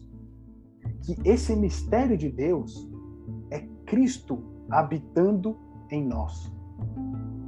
Cristo habitando plenamente em nós. Tá certo? Porque hoje a gente tem comunhão com, com Deus, a gente tem comunhão com Jesus Cristo, a gente tem comunhão com o Espírito Santo. Tá certo? Mas não é uma comunhão plena. Porque o pecado faz separação entre nós e Deus. Então, muitas vezes a gente está em comunhão com Deus, mas aí a gente né, começa a ver outras coisas, se distrai, perde um pouco o foco, peca, se distancia de Deus. Né? Então, o nosso relacionamento com, com Cristo hoje, a gente pode dizer assim que ele é muito instável por conta das circunstâncias à nossa volta. Uma hora a gente está bem, a gente está firme com ele, outra hora a gente não está. Né? Uma hora a gente está forte espiritualmente, outra hora a gente não está. Então, ele está muito instável.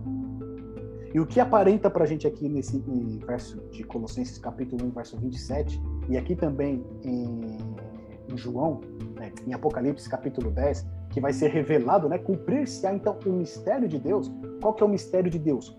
Cristo em nós, habitando de maneira plena. Lembra que a gente viu lá que os 144 mil no capítulo 7, né? Eles vão ser o quê? Selados por Deus. E eles sendo selados por Deus, eles vão ser o quê? Cheios do Espírito Santo de Deus e obedientes à lei de Deus. Tá certo? Esse povo é um povo que vai enfrentar a última crise, ou seja, é um povo que vai estar cheio do Espírito Santo. E quando a gente vai para a palavra de Deus, a gente vê que Cristo habita em nós mediante o quê? O Espírito Santo. Então, aqui no capítulo 10 de João, que é o paralelo lá de Apocalipse 7, que fala do selamento, esse mistério de Deus aqui que vai ser revelado, ele está querendo nos dizer que nos últimos dias, o povo de Deus escolhido, aquele que estiver selado, pronto para enfrentar a última crise, eles vão estar plenamente identificados com Jesus Cristo. Cristo vai estar habitando plenamente neles através do Espírito Santo. E através desse testemunho vai ser revelado para todas as nações que é possível sim obedecer a Deus, é possível sim obedecer a sua lei. É possível sim viver pela palavra de Deus. Que é um mistério, tá certo? Muitas pessoas não compreendem isso. Eles não sabem como que isso pode acontecer. Mas Paulo vai dizer que nós, né, que recebemos esse evangelho, nós podemos ter esse entendimento de Cristo habitando em nós. Fala, Pretinho. É dizer como Paulo, né? Eu fico impressionada quando ele diz assim: já não sou eu que vivo, mas Cristo vive em mim. E a vida que agora vivo na carne, né? Eu vivo para a honra, para a glória né, desse Deus. Então, assim, um homem que chegou a esse ponto, né, ser de meus imitadores, como eu imito a Cristo, é um gigante realmente da fé, né? Alguém que está vivendo a plenitude, né, do Evangelho, que é Cristo, né? Então, esse Cristo em nós realmente é aqueles que estiverem vivos, né, que tiverem esse privilégio de dizer assim, já não sou eu que vivo, mas é Cristo né, que vive por nosso intermédio, né, se manifesta em nós. É, isso vai ser muito claro, acho que isso vai ser muito distintivo, né? Sim. E vai ser a grande, a grande glória, né, e honra realmente para o nome de Deus, porque você falou João 17, né? E a oração de Jesus ali em João 17 é essa, né? Que eles sejam um comigo, Exato. né, como eu com o Pai. Então essa unidade que existe na Trindade vai ser revelada nos seus filhos. que Jesus falou assim: e o mundo conhecerá que sois meus discípulos, né? Quando vocês amarem realmente uns aos outros, Exatamente. como eu vos amo, né? Quando vocês se tornarem um só. Exatamente. Então, o que a gente vê aqui, que na realidade esse mistério de Deus, o que, que é? É Cristo habitando plenamente nos seus discípulos, tá certo? E isso vai ser muito interessante porque a gente vai ver um pouquinho mais para frente, e a gente viu isso no nosso estudo introdutório de Apocalipse, que nos últimos dias Satanás ele vai o quê? Personificar a Cristo. Tá certo? A gente viu isso lá em 2 Tessalonicenses. E ele personificando a Cristo, o que, que ele vai fazer? Ele vai fazer milagres, vai fazer sinais que vão enganar as pessoas. E Paulo chama isso o quê? O mistério da iniquidade. Ou seja, Satanás se manifestando, parecendo Cristo, fazendo milagres, né? falando que mudou a lei, falando uma série de coisas, isso é o mistério da iniquidade.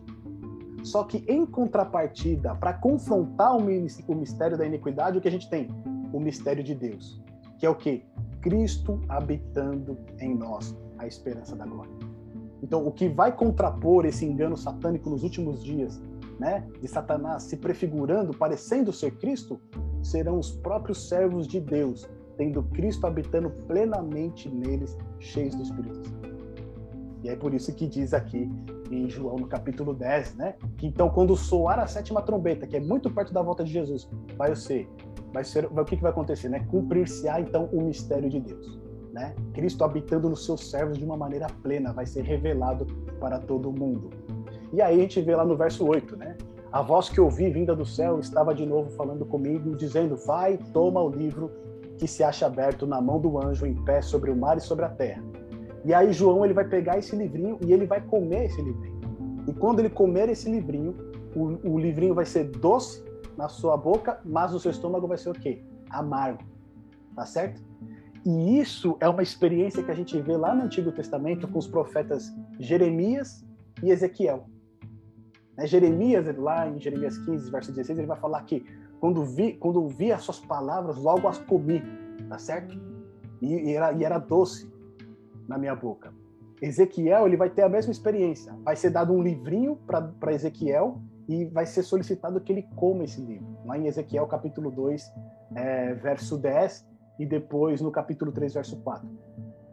Ezequiel ele vai comer esse livrinho, nos seus lábios vão, ele vai ser doce, mas no seu estômago vai ser o quê? Amargo.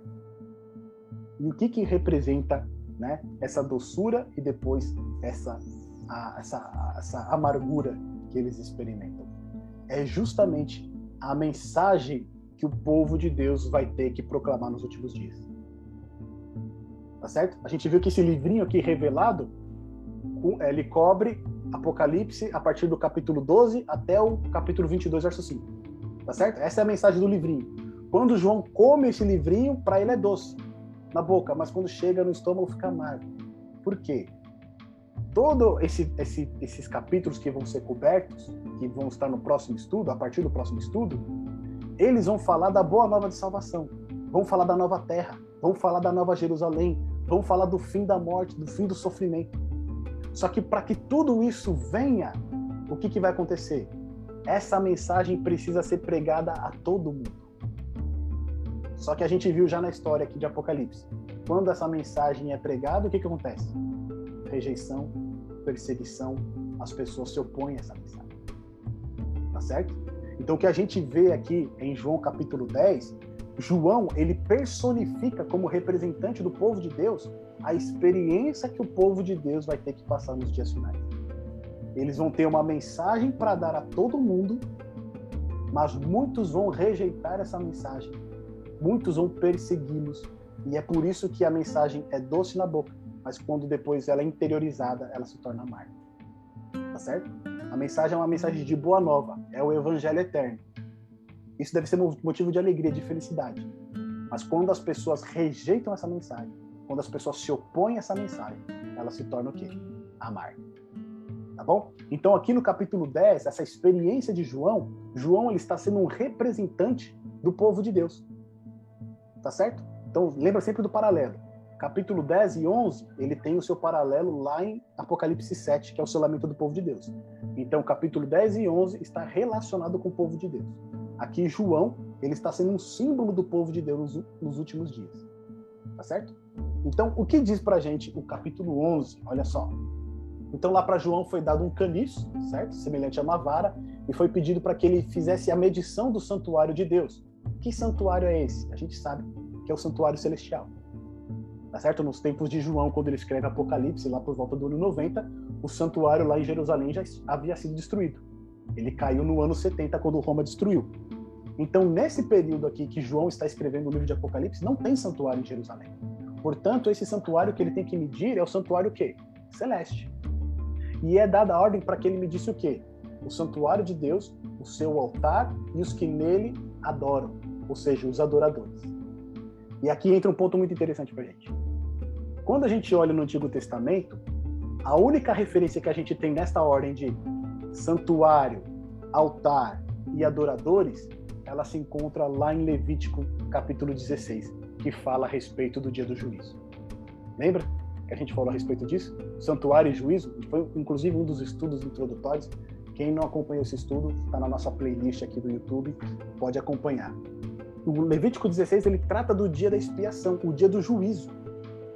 E quando a gente olha nas profecias, né, quando a gente fez o nosso estudo em Daniel, a gente viu que o juízo começou em 1844, o juízo final, o dia da expiação.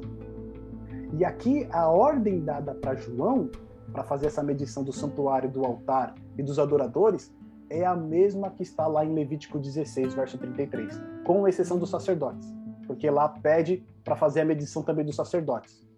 Aqui em Apocalipse, por que, que não pede para medir o sacerdote também? Porque aqui em Apocalipse a gente tem um sumo sacerdote, tá certo? Que é Cristo. Ele não precisa ser medido. O que, que precisa ser medido? O altar de Deus, o santuário de Deus, o altar e os adoradores. E o interessante é que quando pede para ele medir, essa palavra medir aqui é a mesma que se encontra lá em Mateus capítulo 7, verso 2. Então, quem pode ler para a gente Mateus capítulo 7, verso 2, para a gente entender o que, que está dizendo aqui essa parte quando fala para medir o santuário, o altar e os adoradores.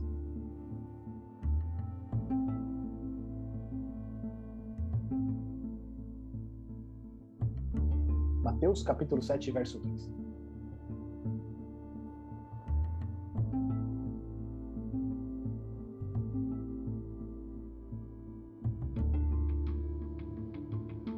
Irmão Geraldo está acompanhando a gente aí. Irmão Geraldo, segura mais um pouco aí que eu tô chegando.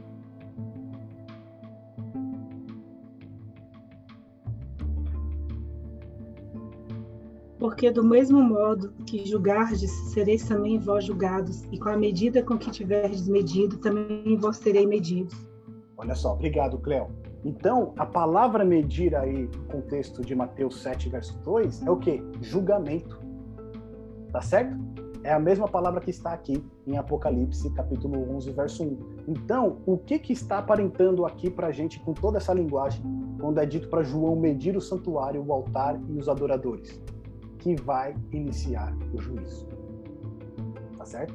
O juízo ele vai começar. E o juízo começa por onde? Pela casa de Deus.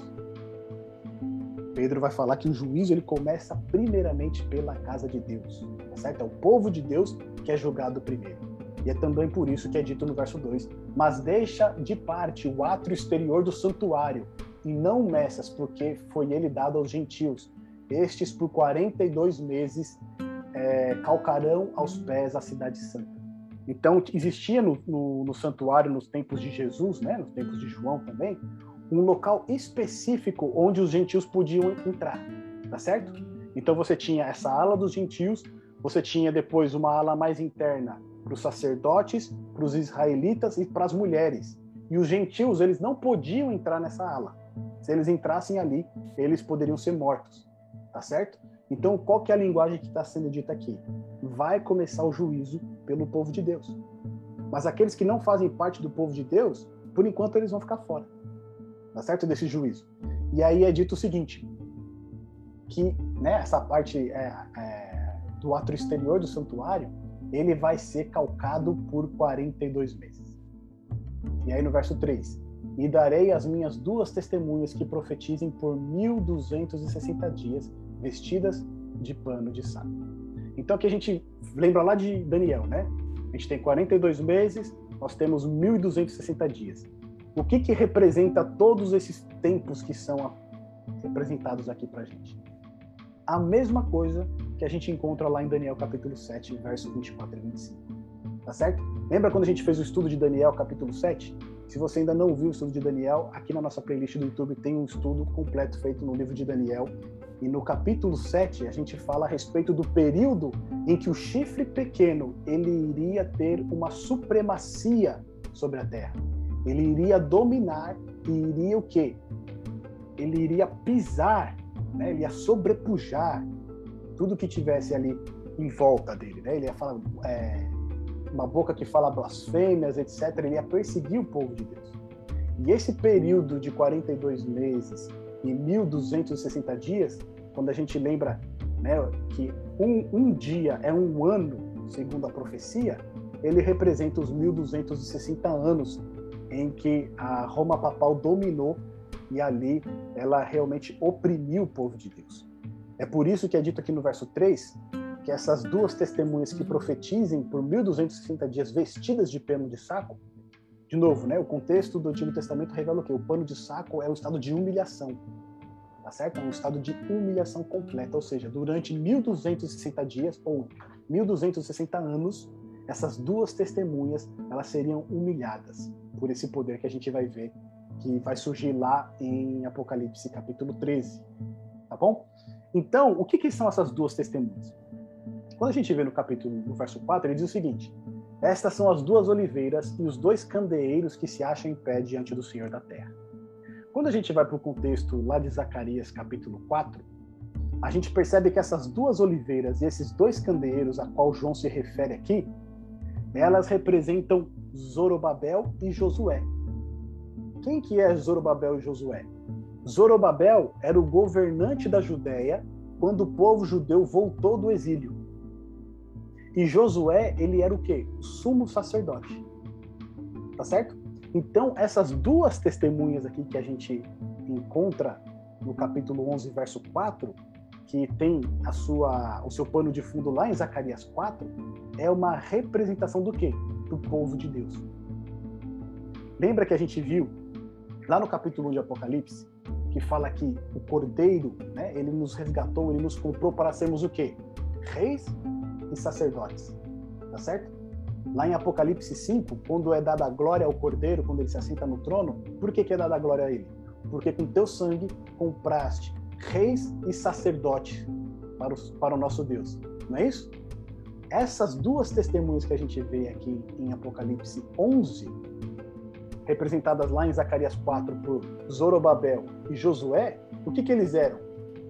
Governantes, reis e sacerdotes. Tá certo? Então essas duas testemunhas aqui, elas representam quem? O povo de Deus.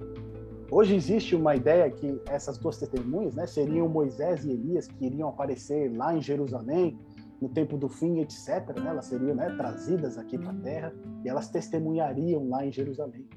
Mas quando a gente olha, né, com as nossas chaves de interpretação, a gente percebe que a gente já tem todas as respostas dentro da Bíblia, tá certo? Então, aqui a gente tem o que? Essas duas testemunhas. Josué e Zorobabel, que representam o quê? O povo de Deus nos últimos dias. Tá bom? Esse povo de Deus é que vai ser testemunha diante da grande crise que está por vir. E lá no verso 6 vai dizer o seguinte, né? Elas têm autoridade para fechar o céu para que não chova durante os dias em que profetizarem. Têm autoridade também sobre as águas para convertê-la em sangue, bem como para ferir a terra com toda sorte de flagelos, tantas vezes quantos quiserem. E aqui também abre um ponto muito interessante para a gente. A gente vai ver que os homens do Antigo Testamento que fizeram esse feito, esse feito, né, foram Moisés e Elias, de fato, tá certo? E é por isso que muitas pessoas interpretam que Moisés e Elias surgirão aqui nos últimos dias. Mas a grande verdade é o seguinte: nos tempos de João, Moisés e Elias, eles representavam o quê? A lei e os profetas, tá certo? Então, quando você queria se referir à lei, né, os cinco primeiros livros da Bíblia, a Torá, você se menciona, você fazia referência a quem? A Moisés. E quando você queria fazer referência aos escritos dos profetas, você fazia uma menção a quem? A Elias. Tá certo? Então Moisés e Elias, eles representam a palavra de Deus, que são que é a lei e os profetas. Então, aqui no capítulo 11, o que a gente percebe é que essas duas testemunhas, elas não são somente o povo de Deus, mas também é o quê? É a palavra de Deus. Tá certo? Tanto o povo quanto a palavra de Deus são essas duas testemunhas que são apresentadas aqui para gente no capítulo 11. Elas têm os, dois símbolos: é a palavra de Deus, quanto também é, o povo de Deus. Tá certo? E aí, quando a gente vai lá no verso 7, ele diz o seguinte, né? Quando tiver então concluído o seu testemunho, que devem dar, a besta que surge do abismo pelejará contra eles e as vencerá, e o quê? E matará. Quem que é essa besta que surge do abismo? A gente já viu lá no nosso, nosso estudo em Daniel que besta é um poder, tá certo? É um poder, é um reino que tem autoridade. E aqui a gente já viu nesse estudo que o abismo é o quê? A terra, tá certo? Então diz aqui que surge um poder da terra que vai pelejar contra quem? Contra as testemunhas, que é o povo de Deus, mas também é a palavra de Deus. E ele vai lutar contra eles e não somente vai é, lutar, mas vai vencer e vai matar. E aí, né, no verso 8, ele faz uma representação que essa grande, né, que o cadáver dessas testemunhas vai ser exposto na grande cidade que espiritualmente se chama Sodoma e Egito, onde também o seu Senhor foi crucificado. Quando a gente olha de novo a Bíblia, Sodoma e Egito é uma representação do quê? Primeiro, Sodoma, de imoralidade, tá certo? Sodoma era caracterizada por aceitar todo tipo de pecado, todo tipo de imoralidade. Né? Tanto que Abraão intercede lá pelas pessoas de Sodoma, né? e não tinha ali nem cinco pessoas justas, tá certo? Então Sodoma é caracteriza o quê? A imoralidade. E o Egito, ele vai representar a ausência de Deus. Lembra lá do nosso estudo de Daniel? Rei do Norte e Rei do Sul? Rei do Sul representava o quê? A, a força secular, né? o materialismo, a ausência de Deus. Né? É uma representação do ateísmo. Quando Moisés se dirige ao faraó, pedindo para que o faraó liberte o seu povo, o faraó diz: Não conheço o Senhor. Tá certo? Não conheço o Senhor e não deixarei ir o povo. Então ele faz uma negação da, da existência de Deus ali. E quando a gente olha né, para todas essas circunstâncias aqui do capítulo 11, a gente percebe que esse poder que surge do abismo, ou seja, esse poder que emerge na terra, luta contra o povo de Deus e luta contra a sua palavra, e dentro do seu reino ali tem uma, uma representação de imoralidade e de ateísmo, esse poder que surge aqui em capítulo 11 é configurado né, pela França, tá certo? Durante a, durante a Revolução Francesa, ali, é, muitos é, religiosos foram expulsos da França, muitos foram mortos, foram decapitados pela guilhotina, tá certo? E, o, e, a imoralidade tomou conta da nação. Não somente a imoralidade, como também eles tiraram Deus é, da nação, tá certo? Naquele momento ali, a França foi declarada o quê? Uma, um país ateu, então aqui a gente percebe que essas duas testemunhas aqui representam tanto o povo de Deus que foi perseguido nesse período, que foi morto nesse período, quanto também a palavra de Deus que recebeu, né? Ela foi morta ali nesse período. Eles queimavam Bíblias, etc. Teve uma certa situação em que amarraram uma série de Bíblias num cordão e amarraram no rabo de um burro. Esse burro ele passava e ia levando essas Bíblias amarradas na sua calma. Tá certo? Então, essa besta que surge do abismo aqui é o ateísmo que surge é, com a Revolução Francesa lá no século XVIII. Tá bom? E aí, no verso 10, vai dizer o seguinte: que quando essas testemunhas são mortas, os que habitam sobre a terra, e lembra que os que habitam sobre a terra sempre é uma, uma menção né, aos ímpios, aqueles que se opõem a Deus. O que, que eles fazem? Eles se alegram por causa deles. E eles realizam festas e enviaram presente uns aos outros porquanto esses dois profetas fizeram o quê? Atormentaram os que moram sobre a terra. Ou seja, as testemunhas, né? O que, que eles fazem? Quando eles pregam a palavra de Deus, quando eles levam a mensagem de Deus, isso causa uma, um tormento para a consciência das pessoas. Quando você está vivendo uma vida em desarmonia com a palavra de Deus e você ouve a palavra de Deus e ela corta você exatamente ali, né, naquele ponto que você sabe que você está errando, isso causa um peso na gente, né? E é por isso que essas pessoas aqui, os que habitam sobre a terra, os ímpios, eles se alegram quando essas testemunhas elas são mortas. Tá bom? E aí, diz no final aqui, né, do, do capítulo 11. Mas depois de três dias e meio, fazendo uma referência, inclusive, a Cristo, né, que passou três dias ali no sepulcro, o que acontece? Um espírito de vida vindo da parte de Deus neles penetrou e eles se ergueram sobre os pés, e aqueles que os viram sobreveio grande medo e as duas testemunhas ouviram grande voz vindo do céu, dizendo-lhes: Sobe para cá. E subiram ao céu numa nuvem, e os seus inimigos as contemplaram. Naquela hora houve grande terremoto, e ruiu a décima parte da cidade. E morreram nesse terremoto sete mil pessoas, ao passo que as outras ficaram sobremodo aterrorizadas, e deram glória ao Deus do céu. Passou o segundo ai, eis que sem demora veio o terceiro ai. Então, o que a gente vê aqui no final do capítulo 11 é justamente que essas testemunhas, que é o povo de Deus e a sua palavra, apesar delas terem sido atacadas, depois que passasse um certo tempo, o que, que ia acontecer? Elas iriam ressuscitar, tá certo? E aqui faz uma menção, inclusive, a Cristo, que depois de três dias ressuscitou e depois ascendeu ao céu. E elas ressuscitam com muito mais o que? Poder. Tanto que o que acontece com aquelas pessoas, né? Ocorre um grande terremoto e as pessoas ficam o quê? Aterrorizadas e deram glória a Deus. Ou seja, né, esse evento que ocorre aqui, né, tenta tirar a palavra de Deus, ataca a palavra de Deus, passa um período, depois a palavra de Deus ela volta com muito mais poder.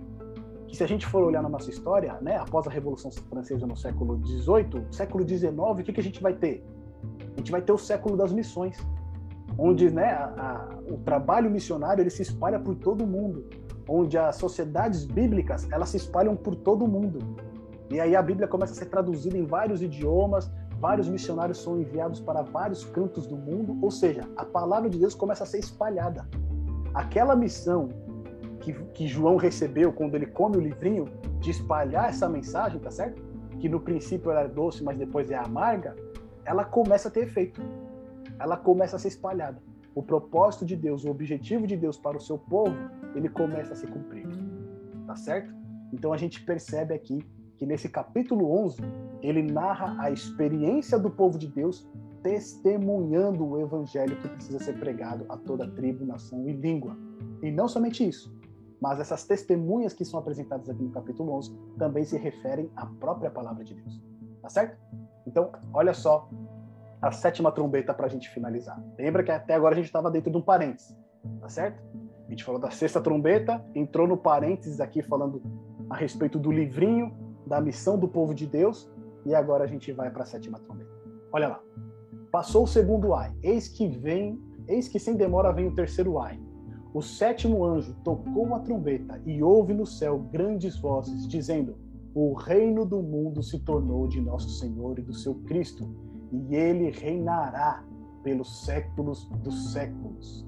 E os vinte e quatro anciãos que se encontraram, que se encontram sentados no seu trono diante de Deus, prostraram-se sobre o seu rosto e adoraram a Deus, dizendo: Graças te damos, Senhor Deus Todo-Poderoso, que és e que eras, porque assumiste o seu grande poder e passaste a reinar.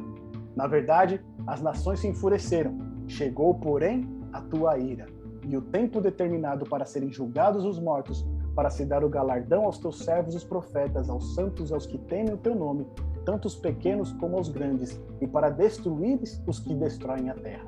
Abriu-se então o santuário de Deus que se acha no céu, e foi vista a arca da aliança no seu santuário. E sobrevieram relâmpagos, vozes, trovões, terremoto e grande saraivada. Meus amigos, o que, que a gente encontra aqui nessa sétima trombeta? Sétima trombeta a gente já viu que é o quê? É a volta de Jesus, tá certo? Quando toca a sétima trombeta, no verso 15 diz: O reino do mundo se tornou de quem? Do nosso Senhor e do seu Cristo, e ele reinará pelos séculos dos séculos. Esse texto aqui faz uma menção ao Salmo 2, tá certo? Quando fala ali a respeito do Senhor e do seu Messias, onde os reis da terra eles se organizam contra o reino do Messias. Só que o que acontece aqui em Apocalipse? Não adianta eles quererem batalhar contra esse reino, porque o reino finalmente será do nosso Senhor e do seu Cristo. Tá bom? E no verso 17 tem um ponto muito interessante. Lembra que a gente viu lá no capítulo 1, no capítulo 4 e 5, quando se referia a, a Deus, né? Falava a respeito àquele que era, que é e que há de vir. Olha o que diz aqui pra gente. Graças te damos, Senhor Deus Todo-Poderoso, que és e que eras. Por que, que ele não fala porque há de vir?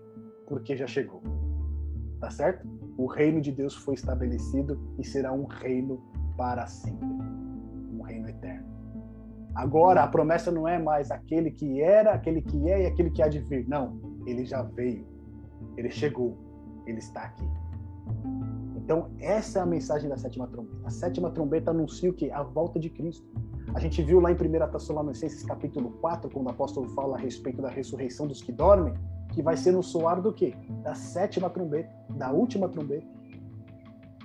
A gente percebe aqui também no verso 18 que as nações se enfureceram, chegou porém a tua ira. Por quê? A mensagem do evangelho foi pregado, as nações rejeitaram essa mensagem e se enfureceram contra aqueles que pregam. E por conta disso, por elas se enfurecerem contra aqueles que são fiéis a Deus, o que, que Deus teve que fazer? Manifestar a sua ira. Tá certo? Então, a ira de Deus não é uma ira deliberada, mas é uma resposta às nações que se enfurecem contra a mensagem do Evangelho. É uma resposta às nações que se voltam contra o seu povo, que recusam a mensagem do Evangelho eterno. E por fim, ele traz o quê? Destruição sobre aqueles que destroem a terra. E aqui no verso 18, essa menção, né? Vai fazer, trazer a destruição para destruir aqueles que destroem a terra, é uma menção lá a Gênesis 6, quando fala que o pecado ele cresceu de uma maneira tão grande, a iniquidade do povo antediluviano era tão grande que toda a terra estava cheia do quê? De corrupção. Tá certo? Toda a terra estava cheia de iniquidade. O que, que Deus fez lá em Gênesis 6? Destruiu a terra com dilúvio.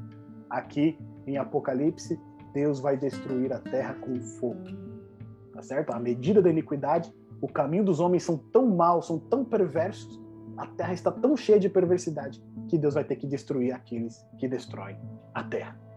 E aí, por fim, abre-se o santuário de Deus e aí João consegue visualizar o quê? A arca da aliança.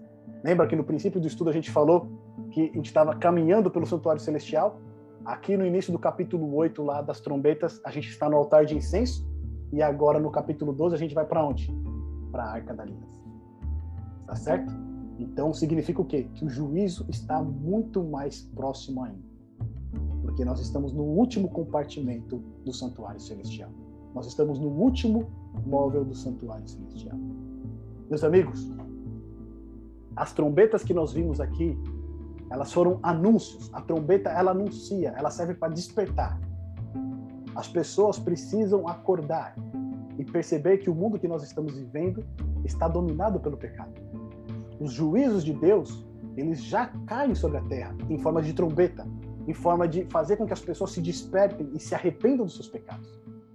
Mas a gente vai perceber que no toque da sexta trombeta, o que acontece? As pessoas não se arrependem mais. O pecado ele endureceu tanto o coração delas que elas não conseguem enxergar a verdade. Diante de todo esse cenário, Deus tem preparado um povo para levar a mensagem do Evangelho eterno a toda tribo, língua e nação. Deus, neste momento, está querendo selar cada um de nós e nos preparar para dar essa mensagem. Deus está nos convidando, Cristo ele nos convida para sermos testemunhas fiéis do seu caráter aqui na terra. Com isso, a gente encerra esse estudo das trombetas e eu abro espaço para vocês fazerem então aqui os seus comentários. Apenas um adendo aqui para vocês. Tá? Olha aqui, no próximo estudo, onde a gente vai estudar a partir do capítulo 12 até o 14, a gente navega aqui no Santuário Celestial em direção à Arca do Concerto, conforme a gente viu aqui no final do capítulo 19. Tá certo? É o último compartimento do Santuário Celestial e é também o último móvel do santuário celestial.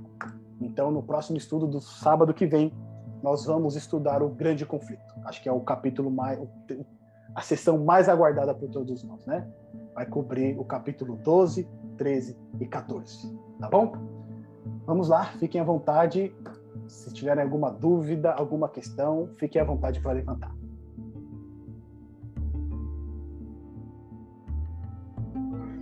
Eu não sei se a Isa conseguiu ouvir, ela estava com dificuldade no áudio. Mas ela está aí até o final, né? É, é, eu gostei demais, né, desse das sete trombetas assim, né? Abriu muito a minha visão do livro de Apocalipse. Eu, eu realmente até as sete igrejas, alguma coisa dos sete selos, mas das sete trombetas, né, como você falou, né, que é ao povo que não serve a Deus, né? Que é contar ali cronologicamente, né? O povo que está em rebelião aberta contra Deus. Então, foi para mim foi muito esclarecedor. E hoje ainda pela manhã na, na classe da escola sabatina, né? A Suzy, Suzete ela comentava que quando Deus manda seus juízos, né? É, sejam pelo meio físico, né? Pelas forças da natureza, é, e as pessoas sofrem esses países né, onde não se acredita em Deus, onde reina o paganismo, a idolatria, e muitas vezes as pessoas endurecem mais o coração, né? E aí é exatamente o que a gente estudou essa semana, né? E ainda assim não se arrependeram. Quer dizer, Deus dá a oportunidade, mas as pessoas têm o livre-arbítrio, né? De aceitar ou recusar. E é muito triste você ver pessoas recusando os apelos de Deus, né? E, e são apelos cada vez mais fervorosos. E isso a gente vai ver muito né, daqui para frente, as pessoas se rebelando e se revoltando assim, declaradamente contra esse Deus né, que nós exaltamos, é, principalmente o Deus né, dos cristãos.